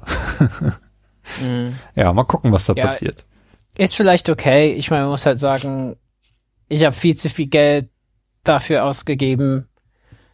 Es hat aber auch irgendwie Spaß gemacht, die Dinge zu sammeln, ne? Äh, hat mir ein bisschen äh, Bedeutung in mein Leben gebracht. aber es ist einfach wirklich sehr kapitalistisch. Also man kann es ja zynisch sehen, ne? Also die wollen Geld letzten Endes von Kindern und die Figuren sind teuer. Und es ist so eine Art einfach perfides DLC, ja. Ähm, aber es ist halt die Frage, kommt dann irgendwann ein Skylanders Spiel ohne die Figuren, wo man alles freischalten muss mit Geld? das fände ich noch ein bisschen schlimmer. Keine Ahnung. Aber ist ein bisschen schade irgendwie. Also es gab auf jeden Fall eine Community von Leuten drum. Es gab so einen Toys to Life Podcast, die haben, glaube ich, jetzt äh, äh, haben die letzte Folge rausgebracht. ja, also äh, das, das ist bezeichnend. Aber ich glaube halt, in den letzten zehn Jahren war es halt so, die Musikinstrumente haben sich dann überlebt und, und jetzt, jetzt mit den Figuren ist es auch vorbei. Ja, vielleicht könnte man eine tolle Studie machen, so die Entwicklung, also die Ökonomie, also ne, die ökonomischen Verhältnisse und Figurenbeliebtheit. Mhm. Ja. Und so, ob das da einen Zusammenhang gibt. Oder ob die Beliebtheit von Skylanders ein Prädiktor sind für die ök ökonomischen Verhältnisse des nächsten Jahres. ja, warum nicht? Ähm, Es gibt einen Big Mac Index, ich, ich entwickle dann den Skylander Index. Okay. Ja. Äh, habt ihr noch irgendwelche Trends ausgemacht aus dem ablaufenden Jahrzehnt? Ich hätte auf jeden Fall noch einen Punkt. Der nennt sich Virtual Reality. Ähm, mhm. haben wir auch schon mal ganz kurz angerissen. äh, ging so um das Jahr 2014, 15, 16 los mit, äh, mit der Vive, mit der, wie heißt sie, Oculus Rift Oculus Rift. und PSVR auf der Konsole. Microsoft hat sich da erstaunlicherweise nicht äh, zu hinreißen lassen, da mit einzusteigen oder irgendwie Oculus Port äh, kompatibel zu machen zur Xbox. Finde ich eigentlich auch gar nicht so verkehrt. Also sonst hätten die sich da vielleicht irgendwie wieder so krass draufgestürzt wie mit Kinect oder so und alles hätte dann, ach, weiß ich nicht. Äh, Finde ich ganz gut, dass Microsoft sich da so ein bisschen rausgenommen hat und ich glaube auch gesagt hat, dass VR weiterhin kein Thema ist. Ja, ich bin gespannt, ob sich das irgendwann noch ändert. Ähm, auf jeden Fall habe ich immer noch den Eindruck, das ist alles so ein experimenteller Status und ähm, da passiert noch nicht so richtig viel, wobei jetzt mit, mit der Half-Life-Ankündigung tatsächlich noch Ja. mal ein bisschen Bewegung reinkommt, auf jeden Fall. Das ist ein krasses Ding. Da bin ich auch sehr gespannt drauf. Ähm, könnte ein Gamechanger werden, weiß ich nicht. Ähm, vielleicht warten wir auch immer noch auf die richtige Idee, die das Ganze nochmal so richtig äh, zum Zünden bringt. Ähm, ich hoffe auf jeden Fall, dass äh, sich im nächsten Jahrzehnt da auf jeden Fall noch ein bisschen was tut. Ähm, vor allem in Richtung Auflösung und dass auch Sony die PSVR nicht einstampft, sondern weiterhin kompatibel hält auf der PS5 und auch vielleicht ein neues Modell rausbringt, um dann diese Mehrleistung auch zu nutzen und ähm, Weiterentwicklung der Technologie auch eben uns zu zeigen. Weil ich denke, da geht noch was, auf jeden Fall. Ähm, aber so richtig den, den zündenden Punkt, den habe ich da noch nicht gesehen. Und äh, für mich selber, ich muss natürlich, wenn ich da mir das mal anschauen möchte, ähm, sicher gehen, dass es mir da nicht schlecht wird, weil die Erfahrung habe ich ja nun gemacht, dass ich da nicht so wunderbar drauf reagiere auf diesen, diese virtuelle Realität. Robert, du hast ja PSVR als einziger von uns. Ähm, Ja, bist du in, in diesem Segment drin. Äh, wie ist dein, dein Eindruck so äh, kurz in ein paar Sätzen? Äh, ja, ich meine, das ist, äh, das ist, ähm, im, also die haben es geschafft in, äh, in den letzten Jahren, dass VR halt irgendwie nicht wie ein entfernter Traum wirkt, wie früher, ne? Mhm. Also in den 90ern oder so gab es schon so VR-Helme, aber die waren halt extrem klobig und die Grafik war wahnsinnig Der schlecht. Virtual Boy. Uh. Ja. Also so Lösungen gab's halt. Also jetzt ist es real und ich glaube auch, das ist auch nicht nur so ein, eine kurzlebige Mode, würde würd ich sagen. Aber ähm, was PSVR mir gezeigt hat, es gibt halt so ein paar wirklich unersetzliche Erlebnisse, die man damit haben kann. Zum Beispiel das erste Mal mit X-Wing fliegen und sowas, ne? Das ist alles super toll. Und ich hatte auch viel Spaß mit so Beat Saber und so. Aber ähm, das ist halt noch sehr unpraktisch. Und ich glaube, das steht noch ein bisschen aus. Also ich glaube, für viele Leute ist es ein Problem. Ich meine, wer möchte sich verkabeln? Ja. Also wenn, wenn es so viel Arbeit ist, das Ding irgendwie aufzustellen oder wenn man viel Raum braucht und so. Also die, die Kabellosen jetzt von Facebook, die, ne, die jetzt gekommen sind, die klingen schon mal besser, ne, wo man um sich herum eine Fläche einzeichnen kann, wo man sagt, da kann ich spielen, ist ja viel besser, als wenn ich, ich habe einen Skylander kaputt gehauen. ja, Oh nein. ich musste einen Skylander ersetzen, weil ich mit dem Move Controller einen Arm abgeschlagen habe. das war so schlimm, das war ein ganz schlimmer Tag, ja. Und ähm, ja, dann habe ich die PSVR bestraft und benutzt die nicht mehr. Also ich finde es ganz toll, aber das ist halt unpraktisch und auf jeden Fall denke ich, Sony wird auf jeden Fall äh, einen neuen Helm haben, der die Kameras selbst drinne hat, damit man nicht von einer Kamera abhängig ist, weil das auf jeden Fall nicht immer funktioniert. Ähm, ja, also ich denke, es ist noch nicht wegzudenken. Bevor ich es probiert habe, habe ich gedacht, vielleicht ist es sehr kurzlebig. Ich glaube, das ist echt gut geworden, aber da ist noch auf jeden Fall was drin. Und sicherlich haben die nicht gelöst, dass einem schlecht wird. Also ich habe es ja herausgefordert, bei verschiedenen Spielen zu gucken, wie schlecht es mir werden kann. Und ja, also mir, mir kann auch schlecht, also ich bin da ziemlich gut, aber so wenn ich, keine Ahnung, so ein Weltraumspiel spiele, wo ich rumfliege und ähm, zehn Loopings oder so hintereinander machen, so, dann wird mir auch manchmal ein bisschen schlecht, ja. Ja. Okay. Ähm, aber ihr seht das auch, dass da, dass da noch was geht, dass da noch was kommt. Oder zumindest was gemacht was, werden ja. muss. Da kommt was. Ja. Es ist nur die Frage zum Beispiel, ob die PS5 dadurch teurer wird oder so. Das wäre auch nicht gut. Aber müssen wir halt schauen. Okay, äh, ich würde sagen, dann, wenn, wenn ihr, wenn euch jetzt spontan keine Trends mehr einfallen, ähm, wenn noch was kommt, einfach reinwerfen. Ansonsten können wir langsam mal in den Spielebereich selbst äh, einsteigen. Ähm, wir haben das ja in unseren bisherigen Jahresrückblicken ähm, und seit wir Play Together machen, haben wir in jedem Jahr einen Rückblick gemacht. Also seit 2012 ist das alles wohl dokumentiert hier in Audioform.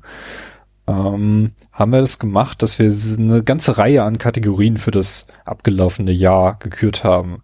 Also nicht nur das beste Spiel, sondern auch äh, Most Wanted, also bester Charakter, bester bester Spielelevel, solche Sachen haben wir haben wir uns ausgedacht und da das jetzt alles Overkill wäre, äh, weil wir nicht nur für das Jahr 2019 das ein oder andere picken wollen, sondern eben auch für das abgelaufene Jahrzehnt, haben wir das alles ein bisschen eingedampft. Ähm, wir rekapitulieren jetzt für die einzelnen Spielejahre nochmal unsere Top-Titel. Ähm, Carsten und ich haben ja in, jeder, in jedem Jahr äh, auf jeden Fall eine Top 3 bis Top 5 gemacht. Robert war ab 2016 regelmäßig denn dabei.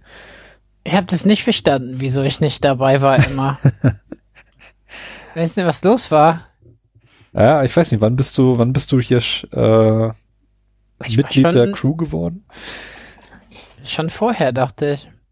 Ja, Robert ist äh, wie bei äh, Rod äh, ist unser Rod wie also bei den Ärzten der ewige Praktikant. Okay. Ja, also, ich habe ich hab mich schon eher durch die Liste mich gegangen, so, wo war ich denn? ja, egal. Ja. Ähm, auf jeden Fall, wir haben 2012 angefangen. Das heißt, Carsten und ich mussten uns jetzt noch für die Jahre 2010, 2011 noch so einen Top-Titel aussuchen. Ähm, vielleicht hat sich auch in den Jahren danach so ein bisschen was noch geändert. Äh, bei dir, Carsten, vielleicht. Bei mir zumindest für ein Jahr, auf jeden Fall. Und äh, für das Jahr 2019 müssen wir natürlich dann noch ein Spiel des Jahres küren, was wir Mhm. auch in dieser Folge machen. Und dann gibt es am Ende eine Top 3 bis Top 5 ähm, für die Spiele der Dekade. Also was ist unserer Meinung nach jeder für sich das, das beste Spiel des Jahrzehnts? Und da bin ich sehr gespannt, was ihr euch da überlegt habt. Ähm, wollen wir aber kurz einsteigen mit unseren Most Wanted für das abgelaufene Jahr 2019, die wir ja im Jahresrückblick 2018 gekürt haben. Jo. Jo, ist glaube ich eine gute Idee. Ähm, ja, Carsten, möchtest du da den Anfang machen? Was hattest du denn als Most Wanted gepickt und was ist daraus geworden? Hast du die Spiele überhaupt gespielt oder sind sie überhaupt erschienen? Ich glaube, dass ich naja doch schon. Also ich also ich würde behaupten, dass ich von meinen am meisten gespielt habe. Wenn ich so deine angucke, und bei Robert bin ich mir jetzt nicht hundertprozentig sicher. Mhm. Äh, naja, aber ich habe ähm, Gears of War 5 drin, beziehungsweise Gears 5. Das haben wir ja jetzt vor kurzem erst beide gemeinsam durchgespielt. Ja. Im Couch Corp, beziehungsweise das Ende dann im Online-Multiplayer. Ähm, was mir auch wieder sehr viel Spaß gemacht hat, Fire Emblem Three Houses hatte ich drin. Das habe ich tatsächlich auch gespielt, aber auch nur so 15 Stunden oder so. Das habe ich auf jeden Fall nicht durch. Ähm, dann hatte ich drin Grandia 1 und 2 für die Switch. Das habe ich mir gekauft. Mal für eine halbe Stunde reingeguckt und dann auch noch nicht weiter gespielt. Ähm, dann hatte ich Trüberbrook. Das habe ich gar nicht gespielt. Das habe ich mir auch noch nicht gekauft. Da bin ich, weiß ich nicht, ob ich das noch machen werde. Weil eigentlich war es ja doch schon vom Arzt und so ganz charmant. Hat eigentlich auch ganz okay Wertungen bekommen. Also vielleicht, wenn ich mal wieder so Point-and-Click-Lust habe, dann gucke ich da mal wieder rein, vielleicht. Ähm, und ich hatte noch Dragon Quest 11 für die Switch. Das hatte ich ja, wie vorhin schon gesagt, auf dem PC angefangen und dann auf der Switch jetzt nochmal nachgeholt. Bin auch noch nicht durch. Hab aber locker, also bestimmt schon so 60 Stunden oder so. Ich bin jetzt an der Stelle, bei der ich gerade nicht, nicht weiterkomme. Ähm, und habe das Spiel deshalb erstmal beiseite gelegt, aber das denke ich, werde ich noch durchspielen auf jeden Fall. Also drei von fünf Titeln, äh, vier von fünf Titeln gekauft, drei von fünf Titeln gespielt. Hm. Einen von fünf Titeln durchgespielt. Sehr gut. Ja, bei mir war es auch äh, Gears 5, was ich dann ähm, sowohl im Multiplayer schon ähm, ein paar Mal gespielt habe, als auch dann im Koop mit Carsten durchgespielt habe, jetzt im November. Ähm, ist für mich äh, nicht ganz so gut wie der vorherige Teil. Also GS4 hat dann doch ein bisschen mehr Impact gehabt, aber war trotzdem immer noch eine tolle, tolle Erfahrung und Gears ist einfach vom Gameplay her auf jeden Fall immer ein Blick wert, weil es einfach sich so gut anfühlt beim Spielen. Ähm, da kann man eigentlich nichts falsch machen. Dann hatte ich äh, The Last of Us 2, das ist ja jetzt aufs nächste Jahr verschoben worden. Genauso Metroid Prime 4.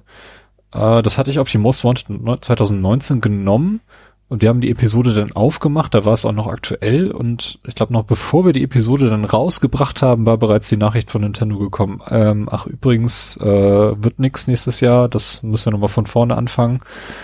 Ähm, mal gucken, ich glaube, es wird auch 2020 nicht kommen. Tatsächlich, mal schauen. Ähm, ja, Fire Emblem Three Houses habe ich mir tatsächlich gar nicht angeguckt. Ähm, leider. Äh, weiß ich auch noch nicht, ob ich das machen werde. Ich habe da jetzt eher so gemischtes ge gehört zu diesem Spiel. Und äh, Resident Evil 2, das, äh, das ich auch wirklich von Anfang an gezockt habe, was ein richtig umwerfend guter, guter Titel geworden ist und wo wir auch einen Game Talk zu gemacht haben. Ähm, also das ist, glaube ich, von den Most Wanted Titeln der, der mich am meisten überzeugt hat, auf jeden Fall. Robert, du hattest drei Titel genannt. Ja, laut, also laut das ist eigentlich Doku. tragisch alles. also Ghost of Tsushima ist ja verschoben. Hm? Ähm, und dann die anderen zwei, die eine Tragödie ist schlimmer als die nächste. Äh, oder andersrum. Äh, The Division 2 äh, habe ich gespielt, ähm, bin aber dann schwer abgefallen auf der PS4.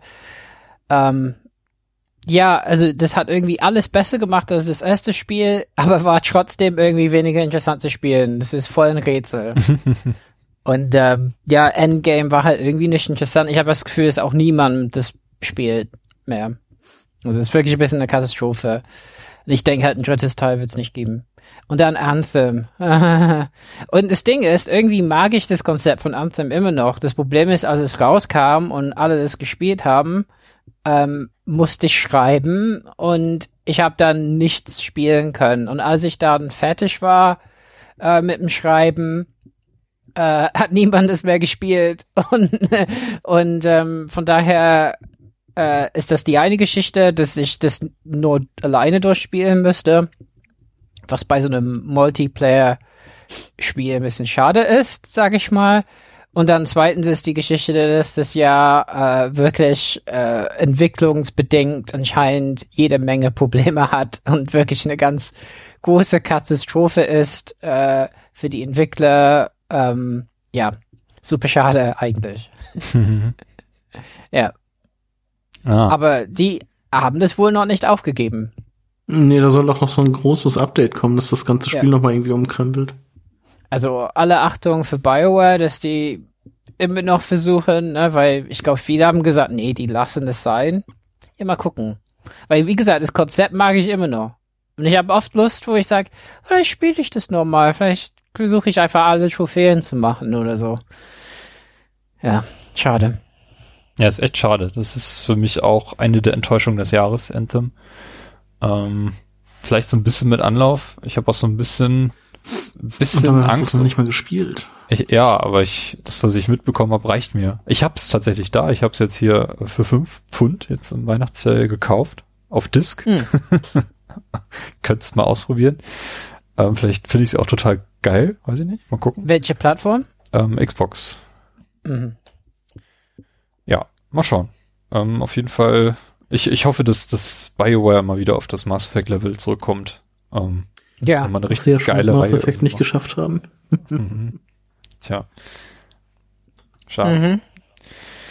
Ja, Ja. Ähm, dann würde ich sagen, gehen wir mal in die Top-Spiele des der einzelnen Jahre rein. Ich würde sagen, jeder hat äh, für die einzelnen Jahre nur ein Spiel auf Platz eins, was wir jetzt nochmal kurz rekapitulieren. Ähm, Mhm. und für das Jahr 2019 machen wir dann nochmal eine Top 3, Top 5. Ich habe auf jeden Fall drei Titel da stehen. Für 19 habe ich zwei, äh, fünf Titel. Für 19 hast du fünf. Ja, Robert, wie fährst du?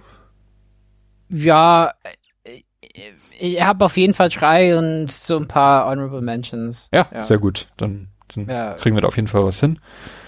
Ähm, und ich musste, ich fange einfach mal an. Und ich, ähm, mit dem Jahr 2010, das war ja das Jahr, in dem ich sogar noch zu Hause gewohnt habe, 2011 auch. Ich bin das 2012 ausgezogen bei meinen Eltern. Ähm, da habe ich natürlich dann auf der Xbox 360 am meisten gespielt. Jetzt muss ich gerade mal scrollen, was habe ich denn da ausgesucht? Ah ja, da waren ein paar Spiele, die ich mir erstmal aufgeschrieben habe, so die ich in einem Jahr auf jeden Fall gespielt habe oder äh, mit Interesse verfolgt habe. Ähm, solche Sachen wie Alan Wake kam raus, Halo Reach, ähm, für mich eines der, der besseren Halos auf jeden Fall. Äh, Gran Turismo 5 ist endlich erschienen, nach ewig langer Wartezeit gefühlt. Und äh, ein Spiel, was auf jeden Fall mein Titel des Jahres 2010 ist, ist äh, Mass Effect 2. Für mich das beste Spiel aus der Mass Effect Reihe, die ich gespielt habe. Das, das, äh, den jüngsten Ableger, den habe ich mir nicht mehr angeschaut, aber aus der Trilogie auf jeden Fall der beste und für mich zweifelsohne. Also da habe ich gar nicht lange nachdenken müssen. Das ist mein Spiel des Jahres 2010. Mhm. Ähm, dem würde ich mich jetzt einfach mal so anschließen. Ich habe das 2010 nicht gespielt. Ich habe das, wann habe ich das denn gespielt? Das erst, ich glaube 2012 habe ich die Trilogie zweimal durchgespielt, was ich letztens noch mal in dem Jahresrückblicks-Podcast von uns 2012 ähm, gehört habe. Ja, also ich glaube, ich habe 2011 schon mit dem ersten Teil angefangen und hab das dann, nee, 2000, doch, muss so gewesen sein. Ähm, weil ich Mass Effect 2 irgendwie kurz vorm Release des dritten Teils fertig gespielt habe. Ja, genau. Deshalb äh, würde ich das jetzt auch einfach mal 2010 zwar noch nicht gespielt, aber nehme ich jetzt einfach mal mit als Spiel des Jahres. Klingt plausibel. Passt also das ist, äh, ist wirklich ein No-Brainer. Es ist halt auch einfach die beste, Ja. so als Gesamtes die beste Trilogie der letzten Konsolengeneration. Genau. Und es ist schwierig, also ich würde eigentlich gerne Alan Wake sagen, aber ich kann halt auch nicht argumentieren, äh, dass Alan Wake besser als Mass Effect 2 ist. Da müsste ich auch Mass Effect 2 sagen. Oha.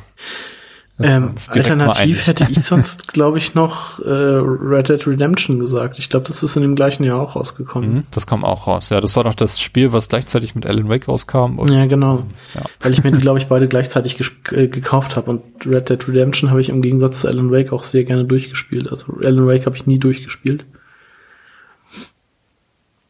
Und deshalb würde ich eher sagen Red Dead Redemption. Aber da Mass Effect die einfach so geil ist als Trilogie, kommt bei mir dann auch Mass Effect 2 als Spiel des Jahres 2010 mit rein. Ja, 2011. 2011, ja, auch da habe ich mir wieder ein paar Spiele rausgeschrieben. Äh, und das war wirklich ein krasses Jahr, muss ich sagen. Da kam Portal 2, da kam Mhm. Deus Ex Human Revolution, da kam Super Mario 3D Land. Ganz, ganz tolle Ableger. Aber ein Spiel, sie alle zu knechten aus diesem Jahr, äh, und da, da komme ich nicht drum herum, ist einfach Skyrim. Ähm, ein Spiel des Jahres 2011, ohne Frage. Mhm. Ganz, ganz tolles Ding, ja. Und leider auch das letzte äh, Singleplayer-Spiel aus der Elder Scrolls-Reihe. Die aktuelle Gen hat das nicht gesehen. Also hat Skyrim gesehen, ja, als als ähm, als als aufgepimpte Version sozusagen. gesehen. Aber ich wünsche mir so sehr, dass da dass da ein neuer Titel kommt. Der ist ja auch schon angekündigt. Aber ich weiß nicht, wie lange wir dann noch warten müssen. Eher länger als kürzer. Ich glaube auch nicht, dass das 2020 erscheint. Nee, glaube ich auch nicht. Es kommt ja erstmal dieses Space-Spiel. Ja, ähm, aber ich wünsche mir so sehr da einen neuen Titel aus, aus, aus der Elder Scrolls Reihe, den ich nicht online spielen muss. Und ähm, das wird einfach das beste Spiel ever. also Skyrim, Nein, ja, Wird es 2011. nicht. Carsten, du hast es sicherlich nicht auf deinem Top 1. Nein. könntest, könntest du eine Vermutung anstellen? Ähnliches Äh. Setting, nur halt tausendmal geiler. Aus dem Jahr Dark Souls. 2011 Dark Souls natürlich. ja, äh, logisch, kam auch in dem Jahr, stimmt. Ähm, Habe ich auch nicht ich weiß nicht, wann ich damit angefangen habe. 2013, wann haben wir den Podcast gemacht? Auch so 2013, 2014 kam dann Teil 2 oder 2005, nee, 2014 kam Teil 2. Dann haben wir, glaube ich, 2013 den Podcast über Dark Souls gemacht. Dann habe ich da irgendwann so Ende 2012 oder so mit Dark Souls angefangen. Es hat ja ein bisschen gedauert, bis ich damit warm geworden bin. Ja. Ähm, okay, Robert. Ja, es ist ein bisschen, also 2011 war wirklich ein gutes Jahr und für mich ist zwischen Dead Space 2, ähm, Uncharted 3, das waren auf jeden Fall so super gute Spiele. Ähm, aber bei mir vorne ist das Spiel, äh, das ich wahrscheinlich von allen drei am meisten gespielt habe, äh, Saints Row the Third, was halt äh, der, äh, also ähm, es ist äh, das Saints Row Spiel, wo nach 1 und 2 die gesagt haben, okay, wir sind nicht nur so GTA-Klon und so, sondern wir ziehen das jetzt voll durch mit dem Humor. Wir verprügeln uns mit Riesendildos auf offener Straße, während wir Ja. Löwen, nee, Tiger durch die Gegend kutschieren. Genau. Und ähm, das hat mir sehr viel Spaß gemacht und war, glaube ich, auch äh, damals mein Spiel des Jahres. Krass. Okay, damit hätte ich jetzt nicht gerechnet. Ähm, Mhm. Ist auch eine Reihe, die ich mir nie angeschaut habe, tatsächlich. Äh, habe ich nie Ja, also Saints Row äh, 3 gibt's leider nicht. Äh, also kann man rückwärtskompatibel spielen auf der Xbox. Ähm, wobei die deutsche Version zensiert ist, war eine Zeit lang auf dem Index. Mhm. Ähm, aber jetzt nicht mehr. Ähm, ja, es ist leicht zensiert, die deutsche Version. Aber ja, kann ich empfehlen. Und 4 wurde ja remastered, also gibt's halt so, ne, Reloaded, Saints Row 4 Reloaded oder so. Es ist nur leider, also ich finde, ohne 3 ist der Impact von 4 ein bisschen geringer. Mhm. Aber ist auch gut. Okay. Top. Ja. Ja, cool. Hätte ich jetzt nicht mehr gerechnet. Ist schon die erste Überraschung für mich. Ähm, den, also die Reihe hätte ich hier tatsächlich in der, in der ganzen Episode nicht gesehen, aber ähm, hat, hat auf jeden Fall ihre Fans und ähm, ja, äh, ich habe Saints Row Mhm. gespielt, ich kann da nicht viel zu sagen.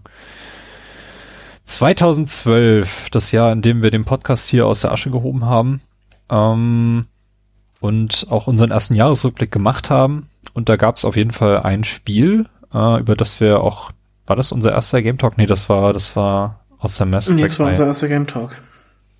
ähm, Mass Effect? Mass Effect 3 und äh, ja, das Spiel, was ich jetzt äh, in der Episode auf Platz 1 gewählt habe, ist auch immer noch mein Platz 1 aus diesem Jahr, nämlich äh, Telltales The Walking Dead Season 1. Auch Mhm. äh, ich ne, ich habe ich hab nach nach The Walking Dead nur noch mal dieses eine diese Zusatzepisoden 400 Days gespielt und äh, die Game of Thrones äh, Reihe, da habe ich die die eine Staffel gespielt, die es da gab. Äh, mehr habe ich von Telltale nicht gespielt. Ähm, aber das Spiel, das, das hat wirklich gezeigt, ähm, wie Storytelling gehen kann und wie man auch mit wenig Gameplay ein tolles Spiel machen kann. Und auch die Engine, auch wenn sie technisch nicht so optimal ist, äh, funktioniert für das Spiel sehr Da war gut. das ja noch egal. Da Also war das wirklich noch egal und und das hat wirklich auch ein schönes Stilmittel halt eben gegeben, weil das, weil das richtig schön gemalt war. Sie haben auch den, den, die Anknüpfung an die, an die Fernsehserie so ein bisschen geschafft, dass da ein Charakter war, der in äh, sowohl der Serie als auch in dem Spiel kurz auftaucht. Ähm, so dass da auch auf jeden Fall ein bisschen narrativ, äh, ja, ein bisschen mehr Tiefe dann reingekommen ist dadurch. Und äh, ja, The Walking Dead ist auf jeden Fall eins, eins der besseren Spiele von Telltale, wenn nicht das Beste sogar. Und auf Ah, jeden na. Fall das für mich das beste Spiel aus diesem Jahr. Das mal also für, ja, nee. Telltale hat er doch schon noch Besseres gemacht. Okay, ja, mag ja sein. Ich habe wie gesagt nur das gespielt. Ihr habt noch ein paar, paar mehr von denen gesehen.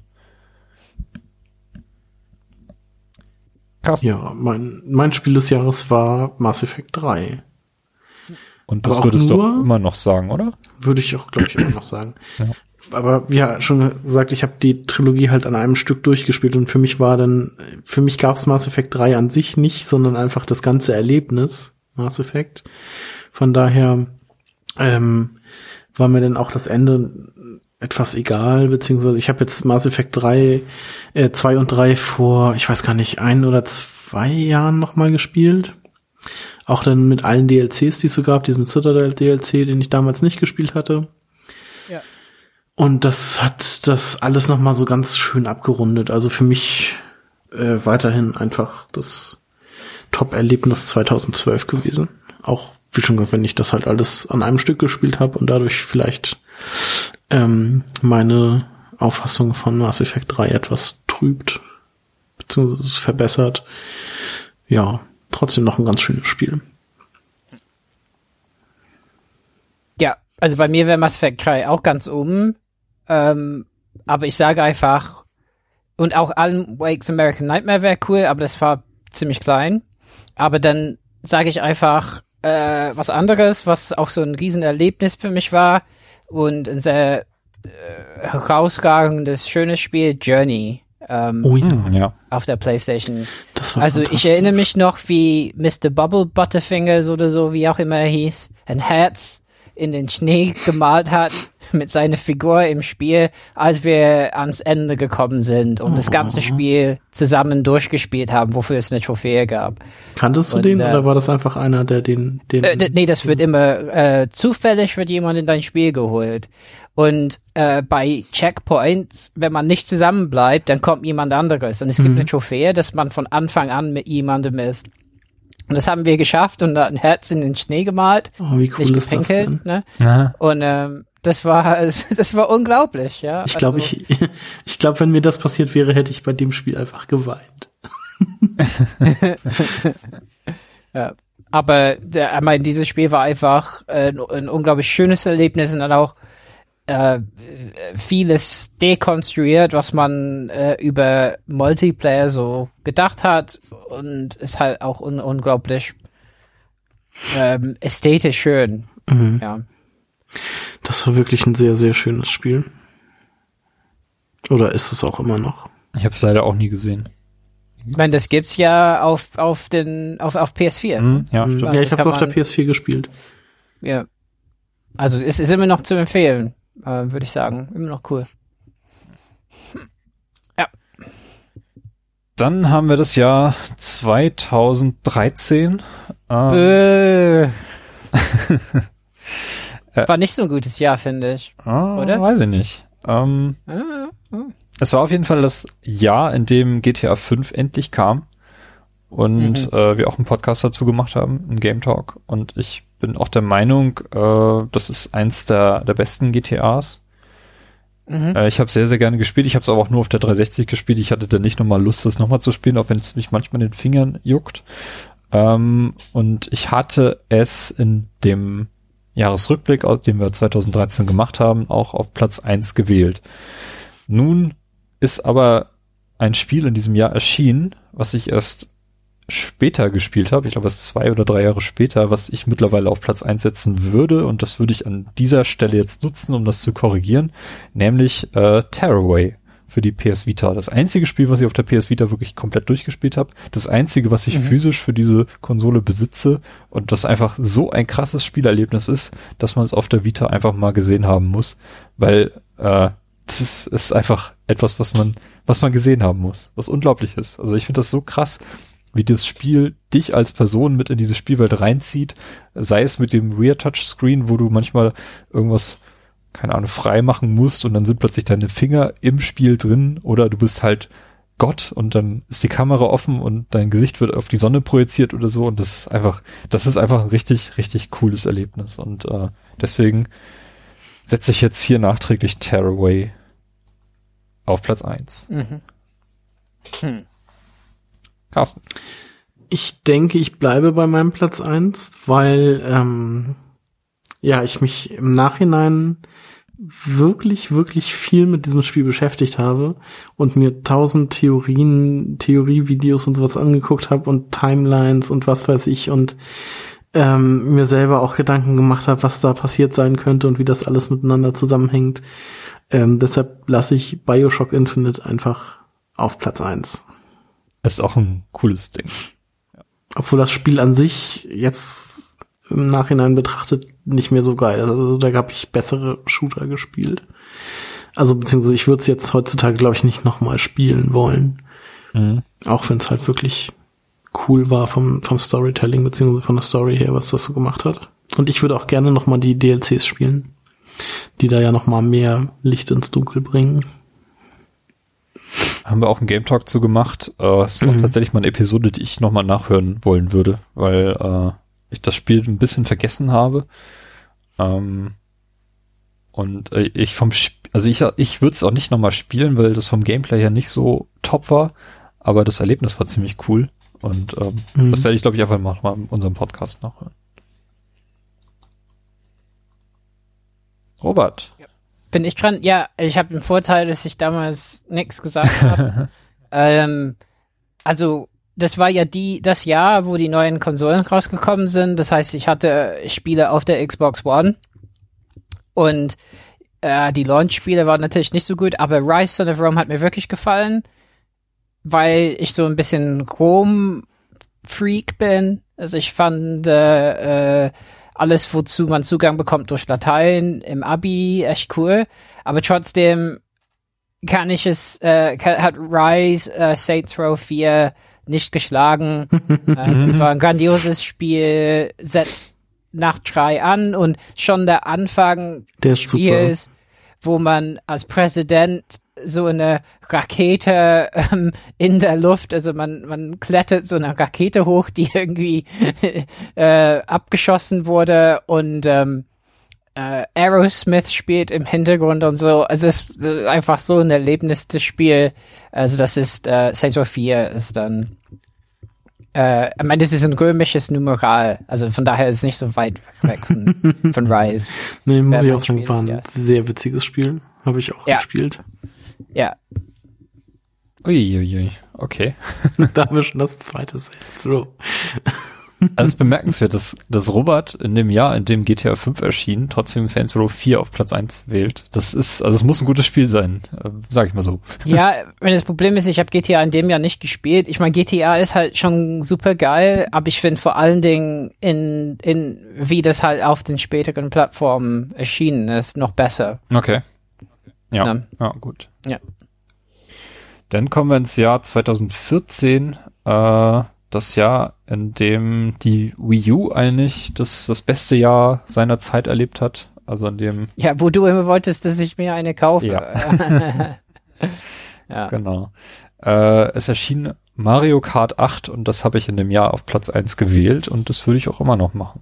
Ähm, also ich habe mir die, die Liste nochmal angeschaut äh, von den Top 5, die ich da zusammengestellt hatte und äh, ja, Mario Kart 8 ist auf jeden Fall ein sehr, sehr solides Spiel. Ist auch egal, ob man es auf der Wii U spielt oder auf der Switch. Ist auch auf der Switch ein sehr guter Ableger der Reihe. Ein sehr guter Port, aber besserer. ähm, ein noch besserer.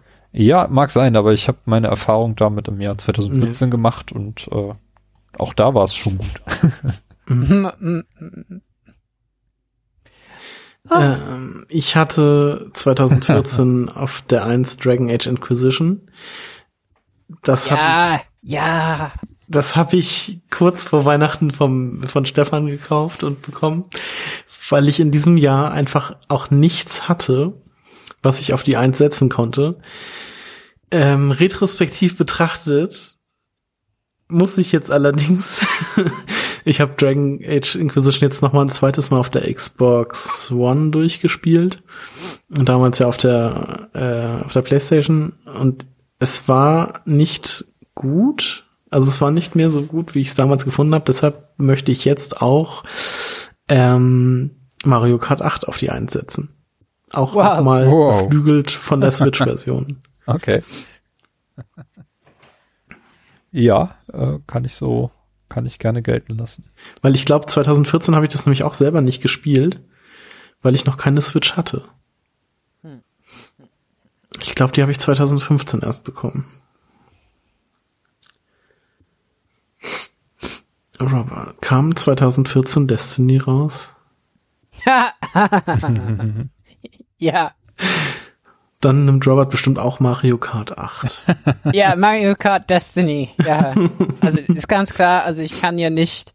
Also Destiny ähm, ist das Spiel, also jeder hat so ein Spiel, wo er viel zu viele, also viele, äh, Timo nicht, aber viele Leute haben so ein Spiel, wo die Tausende von Stunden investiert haben, das irgendwie auch bereuen. Ähm, ich habe äh, so ein äh, Zertifikat von PlayStation bekommen. Ne, wenn man ewig bei PS Plus dabei war, hat man das bekommen. Da stehen die Spielstunden drin und von den 2500 Spielstunden auf PlayStation-Plattformen waren 2000 auf Destiny. wow. das ist absolut Wahnsinn. ja. Und dann, äh, ja, wundert man sich, dass man irgendwie acht, neun Jahre promoviert. Na, aber egal. Ähm, ja, Destiny auf jeden Fall. Das war ein, also das war ein Spiel, was schlechte Kritiken, also mittelmäßige Kritiken bekommen hat. Aber das war das erst, also das erste Spiel seiner Art. So ähm, Shooter mit MMO-Mechaniken zu verbinden. Die Raids waren ein einzigartiges Erlebnis. Man hat sich geärgert über das Spiel, man hat aber auch äh, sich gefreut, wie noch nie, wenn irgendeine Waffe mal auf so eine Tour gefallen ist. Ähm, das war mein Leben äh, eine Zeit, Destiny 1. Und wie alle sagen, ich glaube, äh, Destiny 2 ist, ist nie dahin gekommen. Also als wir diese Trophäe gemacht haben, dass wir ein Raid halt machen, ohne dass jemand stirbt und wir uns jeden Abend getroffen haben und das geübt haben. Also, es war einfach ein Wahnsinn, aber es war auch super witzig, ja. Okay, nicht so witzig, wenn am Ende irgendjemand halt äh, unvorsichtig um die Ecke gelaufen ist und von so einem Schwerttyp halt umgenietet wurde. Und wir so, oh, wieso machst du sowas? Wir waren fast da. Ah. Aber nee, Destiny 1 war ein Wahnsinn. Ja. 2014. Was ein, was ein tolles Jahr. Wie, hast du auch nur annähernd vergleichsweise viele Stunden in Destiny 2 reingesteckt? Überhaupt nicht, nee. Okay. Ähm, Da waren es nur Ähm. 1800. Oh Mann. nee, nee, nee. Also äh, Destiny, also ich glaube bei bei vielen Leuten äh, ist es eben, äh, also äh, ja, nee, also das das kommt auf auf gar keinen Fall. Ich meine, das kann ich auch gleich prüfen, aber da äh, da da würde ich äh, würde ich denken, nee. Ja. Genau. Aber ja, äh, Timo hat irgendwie 18 Level mal versucht, aber da ist es äh, bei geblieben, ne? Ja, ich habe, wir haben auch den Podcast zusammen gemacht, den ich dann auch tatsächlich eher aus der Perspektive von jemandem gemacht habe, der das Spiel mal gesehen hat, aber jetzt nicht so viel Tiefgang drin erlebt hat, wie, wie du das gemacht hast. Und du hast Mhm. mit den äh, Hardcore Multiplayer Experience ja auch dann ähm, Ja. das Spiel auch ganz anders wahrgenommen als ich. Ähm, für mich war es einfach nur ein guter Shooter mit einer ganz, ganz fantastischen Spielmechanik, aber äh, mir hat's nicht das gegeben, was, was es dir gegeben hat. Ähm, Oh, ich habe stark übertrieben. Nur ein, ein, 1370 Stunden in Destiny 1. mhm. Damit bin ich unter den Top 18 Prozent. ja. Und also, wo wo man erwartet, dass die Spitze ja nochmal einen riesen Ausreißer gibt. Und Destiny 2 nur 403 Stunden, Top 40 Prozent. Nur, wohlgemerkt. Ey, das ist nichts. Das ist, ni- nichts, ja. ist, Ja. Okay. Lassen wir das mal ja, so stehen. okay. Ja. Ich glaube, ich habe nie ein Spiel mehr als 100, vielleicht 120 Stunden gespielt. Hast halt noch nicht gelebt, Timo. Du musst das mal machen. okay, danke. oh Mann. Ja. Ja, kommen wir zum Jahr 2015. Ähm, da habe ich ein Spiel auf Platz 1 gewählt, über das wir leider nie einen Game Talk gemacht haben. Ähm, aber eins, was mir nachhaltig in Erinnerung geblieben ist und äh, was ich auch zu den sogar noch besseren Episodenspielen zählen würde als die, die ich von Telltale gesehen habe, nämlich Life is Strange. Ähm, Ein Mhm. Spiel, in dem man eine junge Fotografiestudentin spielt, also völlig der Anti, Anti-Held. Auch so ein bisschen für mich so der, der Kick-Off. Jetzt wird auf jeden Fall Diversität in Spielen normal, ähm, in solchen, äh, in, in, im Alltag im Spielen. Und äh, ja, Life is Strange ist einfach eine wunderbare ja, Geschichte mit einer ganz tollen Zeitreisemechanik, äh, wo ich auch unbedingt mal weiterspielen muss, weil ich, es gibt dann noch ähm, die, den zweiten Teil, der jetzt gerade fertig geworden ist. Und Before the Storm, was ich auch noch nicht gespielt habe. Ähm, auf jeden Fall, die Reihe möchte ich mir nochmal weiter anschauen und Life is Strange war 2015, ist auch schon vier Jahre her. Ähm, auf jeden Fall ein ganz, ganz tolles Spiel.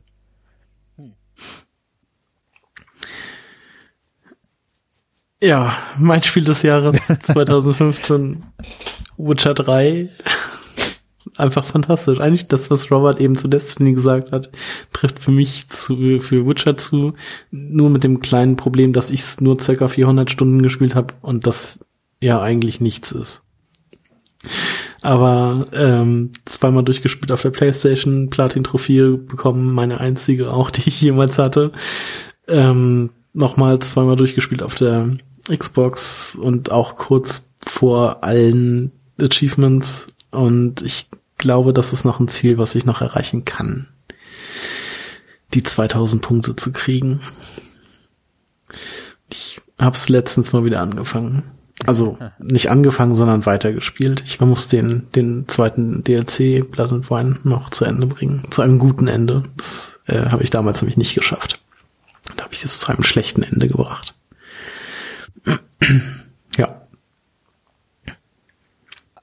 Okay. Also ich glaube, jetzt schockiere ich euch etwas. Okay. Weil Ich bin auf alles 2000 vorbereitet. Keine Sorge. 2015 Warte, war das Jahr, warte. in dem Saints Row Get Out of Hell. ja, nein, nein, nein, nein. ähm, das war wirklich nicht so gut. Aber ähm, als Addon, aber ähm, es war das Jahr, in dem Ha- Halo 5 rauskam, ne? Ja. Mhm. Und irgendwie, das Spiel ist mir kaum in Erinnerung geblieben, als, ich meine, das ist, glaube ich, echt ein Problem halt von Halo generell, ne? Also, also voll für Halo-Fan von Halo 3 kommend, ähm, dass ich halt Halo 5 gespielt habe, aber das war halt nicht mehr so ein Erlebnis wie für, ähm, ja, also 2015, glaube ich, steht bei mir sehr im Zeichen davon, dass ich dabei war, wahnsinnig viel Destiny zu spielen.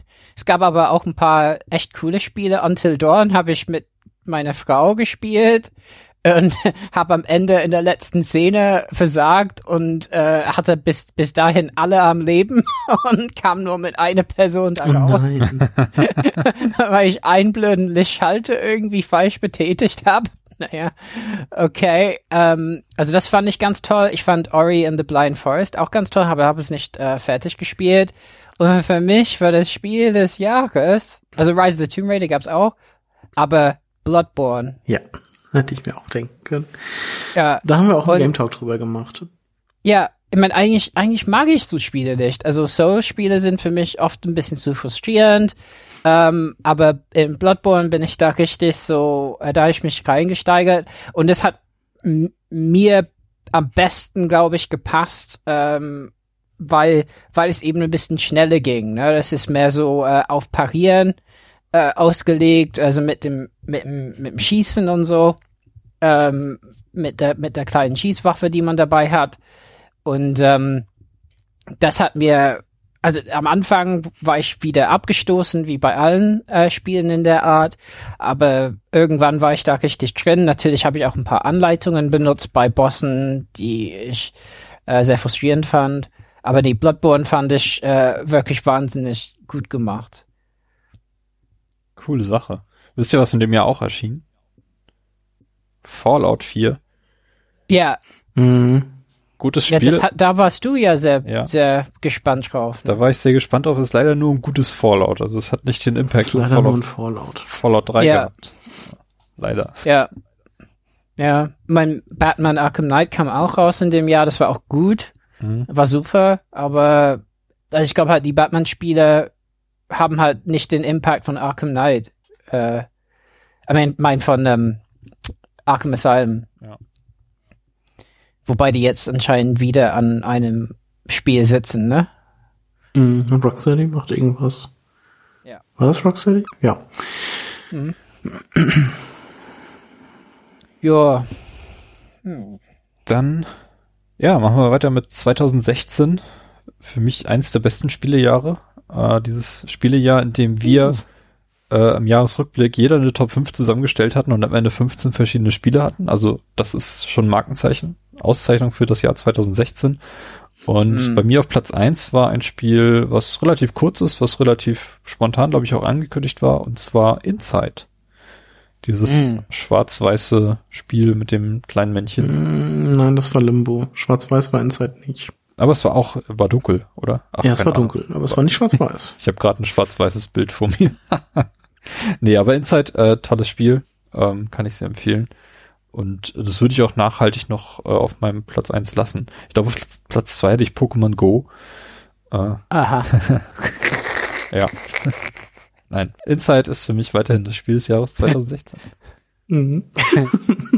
Ja.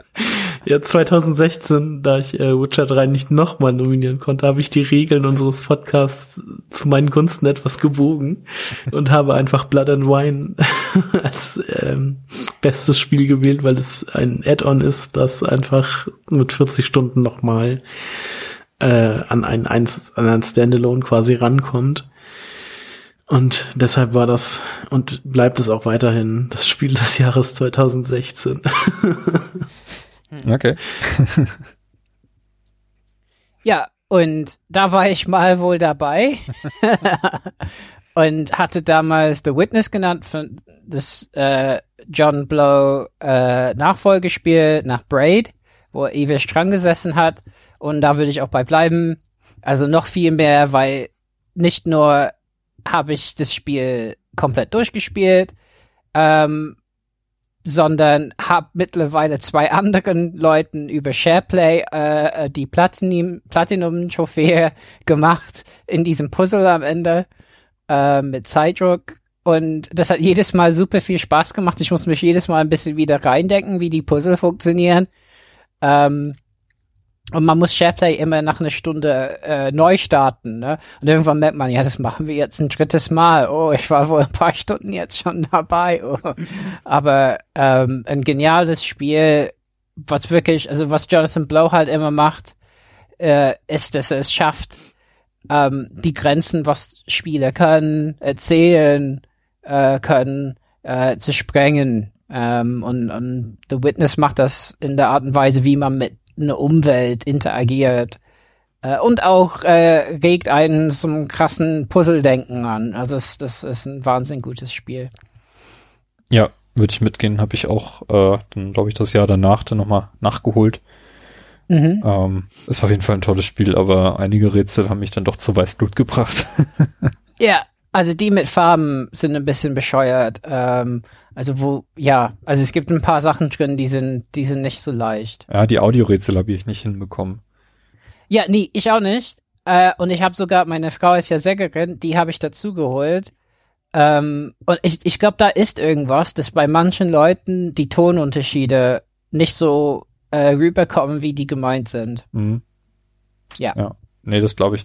Es gibt's ja auch mittlerweile auf dem iPad. Ich frage mich, ob die Rätsel dann noch genauso drin sind. Kann ich mir fast nicht Mhm. vorstellen. Aber Mhm. weiß ich nicht. Bin ich tatsächlich gewillt, nochmal auf dem iPad zu spielen. Mal gucken. Echt? Mhm. Ja. Also mein iPad könnte das eh nicht, wahrscheinlich würde ich das brauchen. Ja, 2017, das Jahr, in dem die Switch erschien, das Jahr, in dem äh, Sky, äh, Skyward Sword, hätte ich jetzt fast gesagt. oh Mann. Äh, Zelda, wie heißt es? Breath of Breath the of the Wild, Wild. endlich erschienen. Ähm, auch ein tolles Yay. Spiel. Und was dann aber keiner von uns auf Platz eins gewählt hatte, ich weiß nicht, ob das immer noch so ist. Ähm, bei mir Hm. habe ich äh, das fantastische Mario and Rabbids Kingdom Battle auf Platz eins Uh. gehabt und da stehe ich natürlich weiterhin Ah. zu. Das ist für mich weiterhin Uh, das mit Abstand beste Spiel, was man auf der Switch kaufen kann. uh. Ja. ähm, ich hatte ähm, Hollow Knight auf der 1, was ich auch weiterhin da lassen möchte. Ich hatte Zelda überhaupt nicht in meinen Top 5, weil ich gesagt habe, äh, Zelda ist bei mir, hat bei mir einen besonderen Platz und das lasse ich dann quasi wertungsfrei einfach stehen. Ähm, meine Meinung über Breath of the Wild hat sich aber in den letzten Jahren auch etwas gewandelt und es ist auch nicht mehr in meinen, ich, ich würde fast behaupten, nicht mehr in meinen Top 5 Zelda-Spielen mit drin. Und wenn, dann vielleicht nur noch so auf einem ganz lockeren letzten, also fünften Platz. Deshalb Hollow Knight, ein fantastisches Spiel, weiterhin das Spiel des Jahres 2017 für mich. Robert, du warst Ja. Trendsetter 2017. Du hast den Trend erkannt. Ja, Buh. ja, ich habe damals, das war meine Fortnite-Phase. wo ich äh, dann so, ich habe ja da so ein Pack gekauft, so ein Gründen, Gründer-Pack oder so, wo ich ja dieses Singleplayer-Ding, was niemand mehr spielt, ne? Gibt's das eigentlich? Also gab's Ja, das? ja, ja, ja, das gibt's noch, glaube ich. Also ich habe das Spiel seit Jahren nicht mehr gestartet, aber ich nehme an, dass es noch da ist. Und dieses Multiplayer erst im Kommen war, ne, wo ich Leuten, ich hatte ein paar Codes für andere und so. Und ich musste Leute dann überzeugen, überhaupt mitzuspielen. Und die sind dann diejenigen, die dann jetzt immer noch nur noch Fortnite spielen. Ähm, nee, Fortnite würde ich jetzt nicht mehr sagen. also es war damals halt äh, so eine Art Destiny-Ersatz. Äh, es fällt mir aber schwer, ähm, ein anderes Spiel zu finden. Ähm, Night in the Woods hatte ich 2017 noch nicht gespielt. Das fand ich aber ganz toll, aber hab's später gespielt. Hm. Ähm, Destiny 2, da gab's ein Add-on Forsaken. Äh, Horizon Zero Dawn fand ich ganz gut, aber hat mich nicht gehalten, bis ich durchspiele. Also mache ich was Bescheuertes und ich sag Mass Effect Andromeda. What? Ja. Weil das fand ich immer noch gut. Ich finde, es kriegt viel zu viel Ärger. Das ist so, das, ich, ich mag es. Es ist noch Mass Effect. Ich würde so ein Spiel nochmal nehmen, anstatt nichts. ich hab's durchgespielt. Ich mochte es auch sehr Spaß gerne. gemacht. Also ich, Ich fand- ich fand das ja, Ende auch sehr cool. Also das heißt das Ende, ich fand die letzte Mission sehr cool, wo man dann mit diesem so ein bisschen Halo-mäßig mit diesem Auto durch die Gegend fahren musste. Das war sehr, sehr hübsch inszeniert. Und, und das war halt Mass Effect. Und okay, es ist nicht das beste Mass Effect, was es gibt und so. Vielleicht eher das Aber- Schlechteste. Aber ja, im Nachhinein, ich will es auch nochmal durchspielen irgendwann. Aber tja, hat, hat halt Mass Effect getötet. Aber was will man sagen? Jetzt bin ich Ja. halbwegs schockiert. Okay. ja. Ja. Äh, machen wir 2018 weiter. 2018 war ein Jahr, in dem ich das erste Mal kein Spiel des Jahres gepickt habe, weil ich irgendwie nichts gespielt habe, was auch nur annähernd diese Krone verdient hätte. Also es war einfach nichts dabei, was mich wirklich zu 100% überzeugt hat. Oder auch nur zu 90%. Es sind aber auch sehr, sehr viele Spiele in diesem Jahr erschienen, die ich gar nicht gespielt habe, wie zum Beispiel God of War war, glaube ich, auch 2018. Äh, das habe ich hier. Ich habe jetzt auch eigentlich eine PS4, die leise ist, wo ich das Spiel dann auch genießen kann, die nicht die ganze Zeit dröhnt wie ein Föhn. Ähm, und äh, bin gewillt, das tatsächlich mir nochmal anzuschauen. Also vielleicht kann es nachträglich irgendwann nochmal tatsächlich Platz eins werden, wenn es wirklich so gut ist, wie viele sagen. Und jetzt in der Recherche habe ich auch festgestellt, dass das bei vielen Leuten in der Top 100 der Dekade relativ weit oben ist. Ähm, also das Mhm. muss, muss, da muss irgendwas sein, was, was dieses God of War interessant macht. Ähm, deswegen könnte das ein Kandidat sein, aber äh, damit ich überhaupt was stehen habe, trage ich jetzt das ein, was ich ähm, letzten Jahresrückblick schon gesagt hatte, was äh, vielleicht da stehen könnte, aber es eigentlich nicht ist, nämlich Shadow of the Tomb Raider. Ähm, das habe ich nämlich wenigstens gespielt und das war ein gutes Spiel, aber nicht so gut wie Rise. Ähm, Das ist richtig. aber es ist ein gutes Spiel, aber eigentlich ist es nicht ein Spiel des Jahres. Deswegen setze ich das mal in Klammern. Aber weil ich wenig anderes gespielt habe, äh, bleibt es mal da. Damit ich wenigstens was habe. Mhm. Ich hatte letztes Jahr als Spiel des Jahres Celeste, möchte auch immer noch sagen, dass es ein fantastisches Spiel ist. Aber ich glaube, ich habe in diesem Jahr, also ich habe das letztes Jahr auch schon gespielt, aber ich habe in diesem Jahr ein, ein anderes Indie-Spiel mehr gespielt. Ich glaube, es ist momentan das zweite oder dritte äh, Top 3 Spiel auf meiner Switch, was ich so am längsten gespielt habe. Und zwar, ähm, ich habe seinen Namen vergessen. äh, Dead Cells. Hatte Stefan, glaube ich, letztes Jahr auf Platz eins. Ich bin am überlegen, ob ich es einfach. Ich glaube, ich nehme es als neue Nummer eins des letzten Jahres. Es tut mir leid, Celeste. Du wanderst damit dann auf Platz zwei. Ich glaube, ich hatte Dead Cells auch so in meinen Top 5 drin. Ähm, fantastisches Spiel, macht mir immer noch Spaß. Ich hab's bei weitem noch nicht so weit, wie ich's wie ich spielen kann, komme noch nicht so richtig an meine Grenzen, aber ähm, also ich habe leider erst die erste Bossseele sozusagen. Also das Spiel einmal durchgespielt und jetzt mit dem höheren Schwierigkeitsgrad komme ich nur zum Endgegner und schaffe den noch nicht. Ähm, aber es motiviert mich noch weiterhin dran zu bleiben und ich habe da jetzt irgendwie schon 60 oder 65 Stunden reingesteckt. Und es macht halt immer noch echt viel Spaß und man entdeckt immer noch Neues und es kommt immer noch, also es kommt jetzt Anfang nächsten Jahres auch noch wieder ein neues Update, was irgendwie nochmal neue Gebiete mitbringt und neue Bosse. Das bin ich sehr gespannt drauf. Cooles Spiel. Cooles Spiel, ja. Robert. Oh, bin ich, äh, ja, ja. Ach, 2018, ja, aus irgendeinem Grund habe ich Beat Saber auf Platz Nummer 1, ne? Ja. Also es ist schon ein tolles Spiel. Und da war ich ja gerade drin. Aber mittlerweile finde ich das VR und Sport, also irgendwie die Mischung aus Schweiß und Technologie stört mich noch mehr als damals.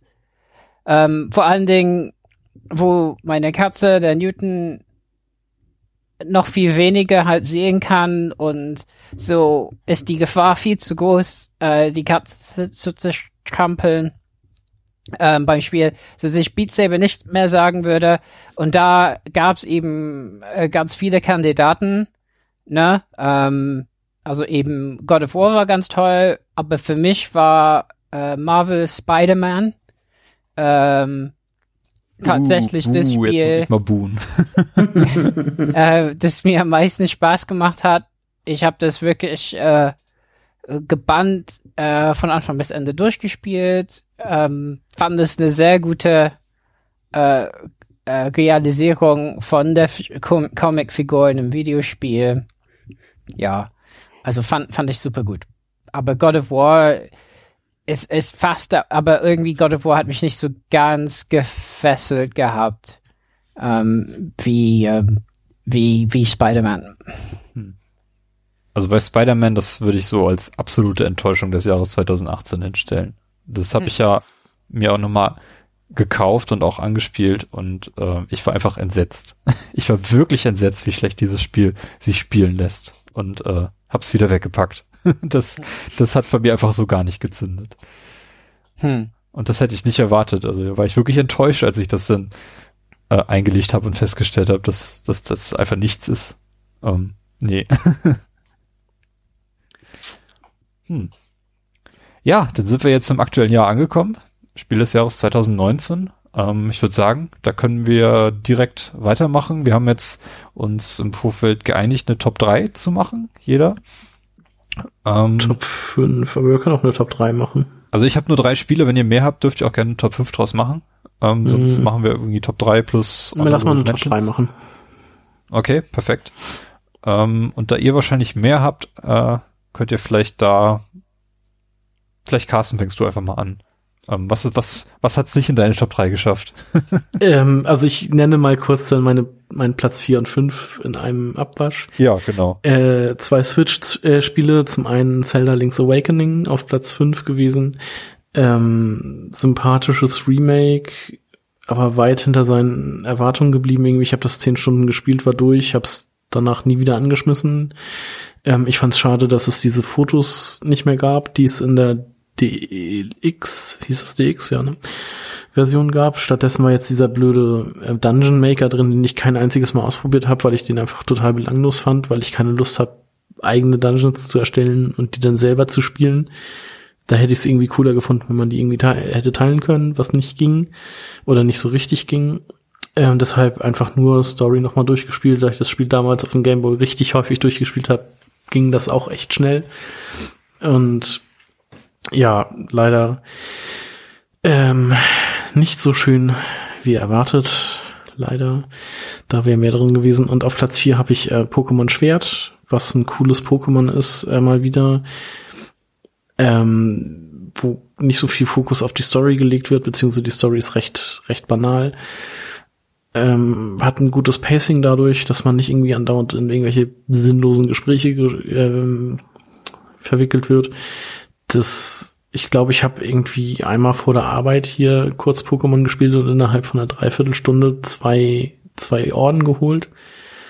Ähm, und das letzte Pokémon, was ich hier gespielt hatte, war Pokémon Sonne oder Mond. Nee, Sonne war's. Und da habe ich ja irgendwie, keine Ahnung, zehn Stunden im Tutorial verbracht, beziehungsweise auf der ersten Insel, wo man dann irgendwie die ganze Zeit so, hier, hier, das musst du noch wissen und hier und bla bla bla. Und das hat mich tierisch genervt. Darum war das ganz angenehm, jetzt mal wieder sowas zu haben, wo man einfach raus in die Welt konnte und Pokémon fangen konnte. Das fand ich ganz, ganz angenehm. Ja.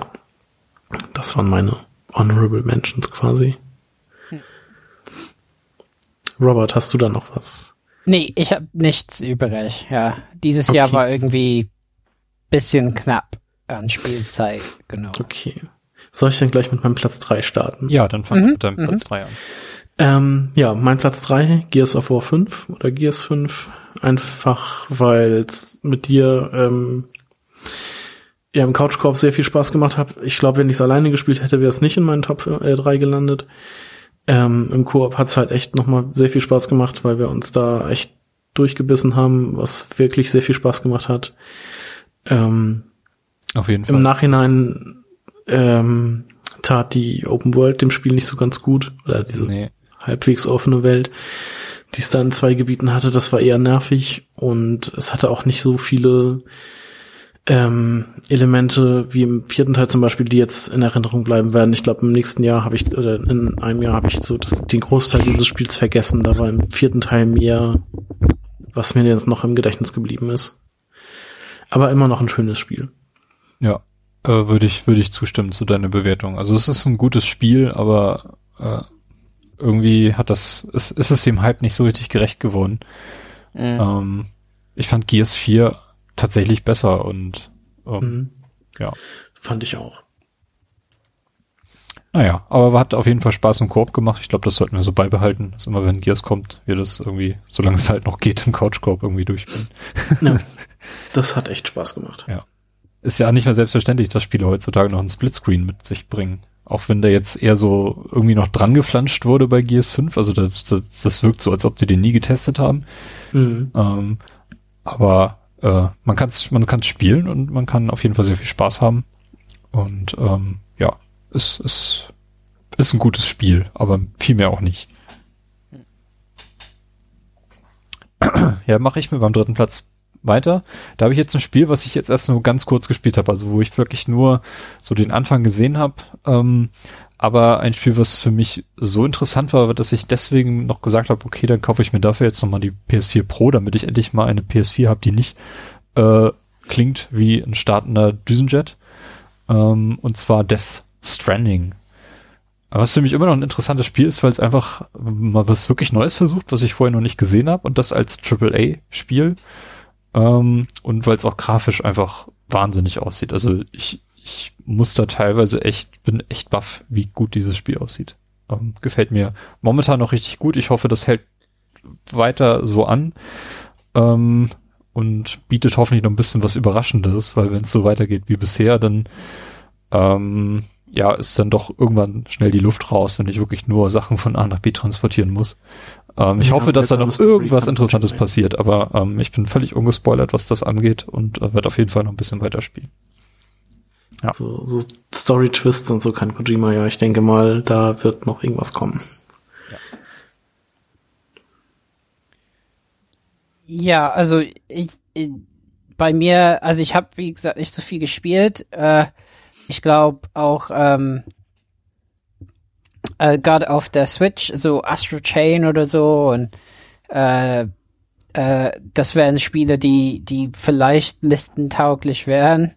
Ähm, aber bei mir äh, wäre auch auf dem dritten Platz, auch in Ermangelung an Alternativen, Death Stranding. Ähm, ich bin nicht so ganz weit, also vielleicht äh, mittig im Spiel, aber finde es äh, auch interessant, einfach weil es was anderes äh, probiert. Äh, irgendwie ein bisschen trist ist mir die Stimmung äh, manchmal, weshalb ich nicht durchgespielt habe, weil ich das nur in so kleineren Dosen trage.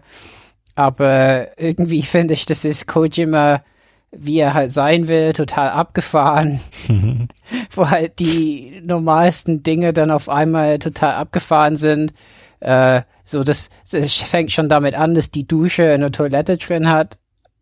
Dass man einfach, einfach sich da hinsetzt in der Dusche und, und das alles, was von, von einem, seinem Körper halt kommt, benutzt wird für Waffen.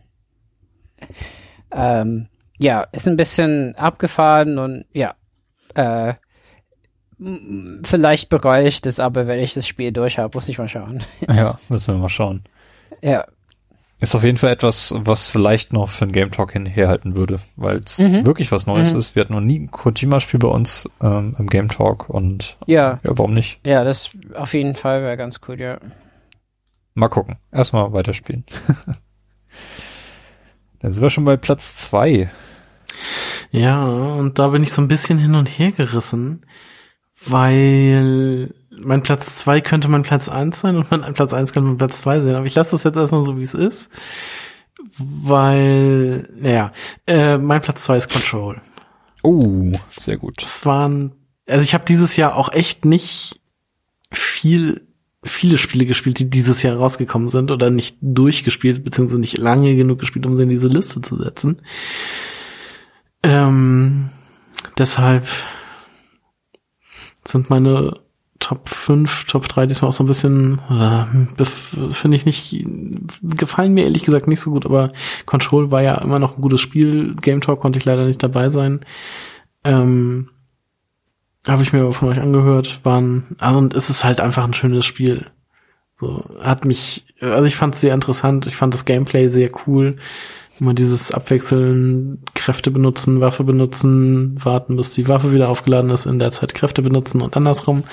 So, Story fand ich auch ganz, ähm, ganz gut. So, hatte, hatte coole Momente. Ich freue mich jetzt noch auf den, auf die DLCs, die da kommen. Die werde ich noch spielen. Ähm, ja, ich denke, zweiter Platz ist bei mir damit ganz, kommt Control noch ganz gut weg. Top. Ähm, bei mir ist auf dem zweiten Platz äh, das Remake von Resident Evil 2, äh, was ich tatsächlich als nahezu neues Spiel einordnen würde, weil es eben in seiner ursprünglichen Form äh, ja nicht mehr viel zu tun hat. Ähm, man hat ja wirklich das ganze Spiel, die ganze Spielwelt neu designen müssen und sich dabei wirklich nur an diesen Stills aus dem Original orientieren können. Und was sie aber draus gemacht haben, ist wirklich ein richtig, richtig gutes Spiel. Äh, eine richtig, richtig gute Geschichte, ähm, könnte man auch sagen, weil das Spiel schon ähm, in seiner Urfassung da auch ein bisschen Fokus drauf gerichtet hat.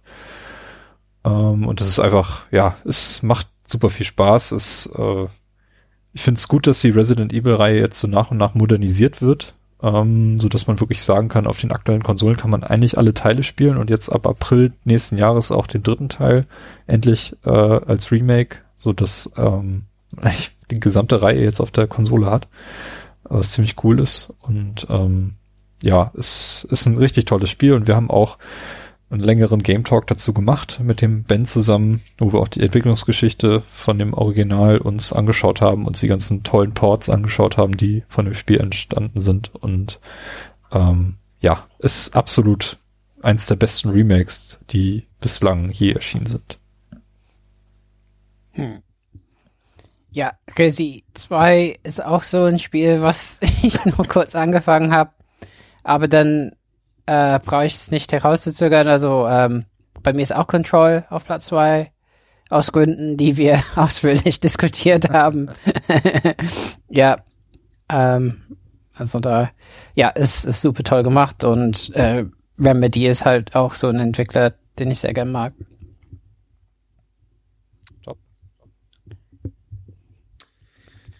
Ja, mein Platz eins ist ähm, Borderlands 3.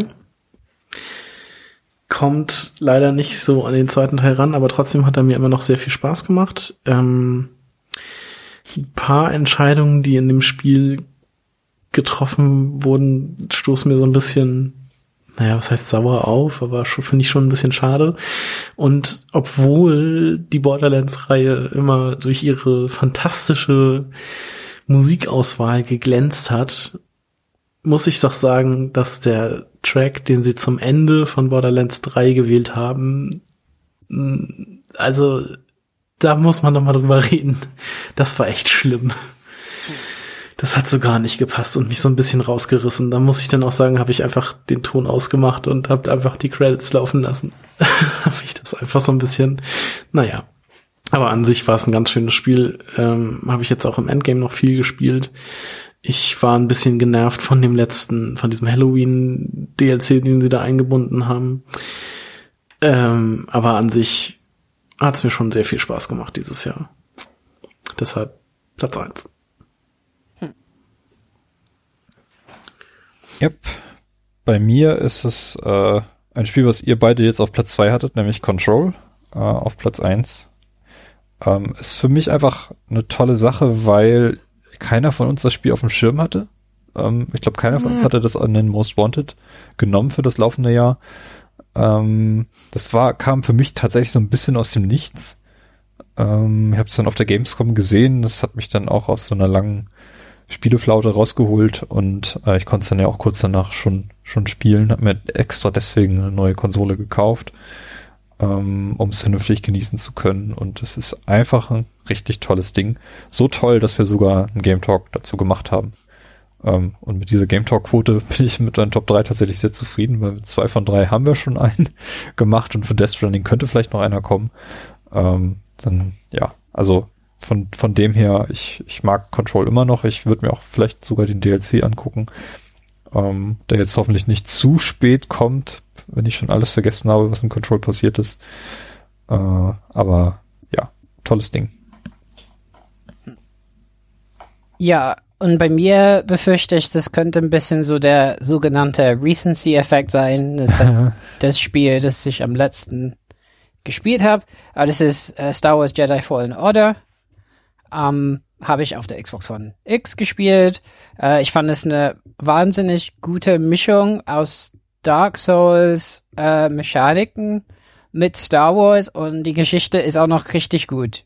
Also ähm, hat mich voll mitgenommen und halt so eine Art Dark Souls mit Lichtschwert finde ich, was, was kann da schiefgehen? Also kann jede Menge schiefgehen, aber mir hat sehr viel Spaß gemacht. Ich hab's äh, wie Control halt über, keine Ahnung, anderthalb Wochen, zwei Wochen oder so durchgespielt, was immer ein sehr gutes Zeichen ist für ein Spiel.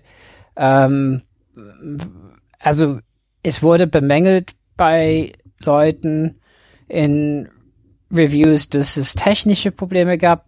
Bisschen habe ich, also ich glaube, es kommt leider, also Digital Foundry hat rausbekommen, es kommt auch vieles drauf an, wie die eigene Festplatte aussieht, also wie viel Platz drauf ist und war nicht gut zu reproduzieren. Ich hatte halt nicht die krasse, schlimme Erfahrung, die manche wohl hatten. Also kann es nicht bestätigen, dass es eine Abwertung für mich bedeuten würde. Und äh, also das Spiel befriedigt wirklich wahnsinnig, wenn man es bis zum Ende durchspielt. Geschichtenmäßig und ist sehr leicht zu spoilern. Also ich glaube, YouTube oder so hat das ja schon. Aber ähm, fand es wirklich sehr, sehr äh, gut gemacht. Coole Sache. Ähm. Und mein Lichtschwert war orange, weil ich vorbestellt habe. Oha. Und äh, das, das ist die Hauptsache. Ja, ganz wichtig. okay, ihr Lieben, dann würde ich sagen, ähm, beenden wir diese Episode an dieser Stelle und äh, geben noch einen kleinen Cliffhanger auf den zweiten Teil dieses Jahresrückblicks, der dann noch kommen wird, wo wir noch so ein bisschen über das äh, abgelaufene Jahrzehnt schwafeln werden. Ähm, so Sachen wie schlimmster Fehlkauf, beste Entwickler, äh, Lieblingsreihe, ähm, ja, welche E3 war eigentlich die beste? Was ist so die Lieblingskonsole, Lieblingsplattform gewesen, auf der wir gezockt haben? Und natürlich fehlt noch, äh, welches von den genannten Spielen des Jahres nun tatsächlich so das, das Beste des abgelaufenen Jahrzehnts gewesen ist. Ich glaube, das wird noch spannend. Da haben wir auch äh, eine Top 3, glaube ich, und eine Top 5. Ich habe auf jeden Fall fünf Spiele mir notiert, auch in einer Reihenfolge. Ähm, das setzen wir dann in der nächsten Episode fort. Und ich hoffe, ihr hattet bis hierhin Spaß, sind gespannt, was eure Top-Spiele des Jahres 2019 gewesen sind. Ähm, Robert, Carsten, ich bedanke mich an dieser Stelle schon mal für den ersten Teil des Jahresrückblicks und Dekadenrückblicks und äh, wir hören uns dann in der, im zweiten Teil wieder. Dann ähm, vielen Dank Euch noch ein frohes Zocken. Schöne Feiertage. Problem. Schöne Feiertage, genau. Und kommt gut ins nächste Jahrzehnt hinein, äh, auch wenn ihr da noch ein Jahr Zeit für habt. Ja. genau. Bis zum nächsten Mal. Ciao. Ciao. Tschüss.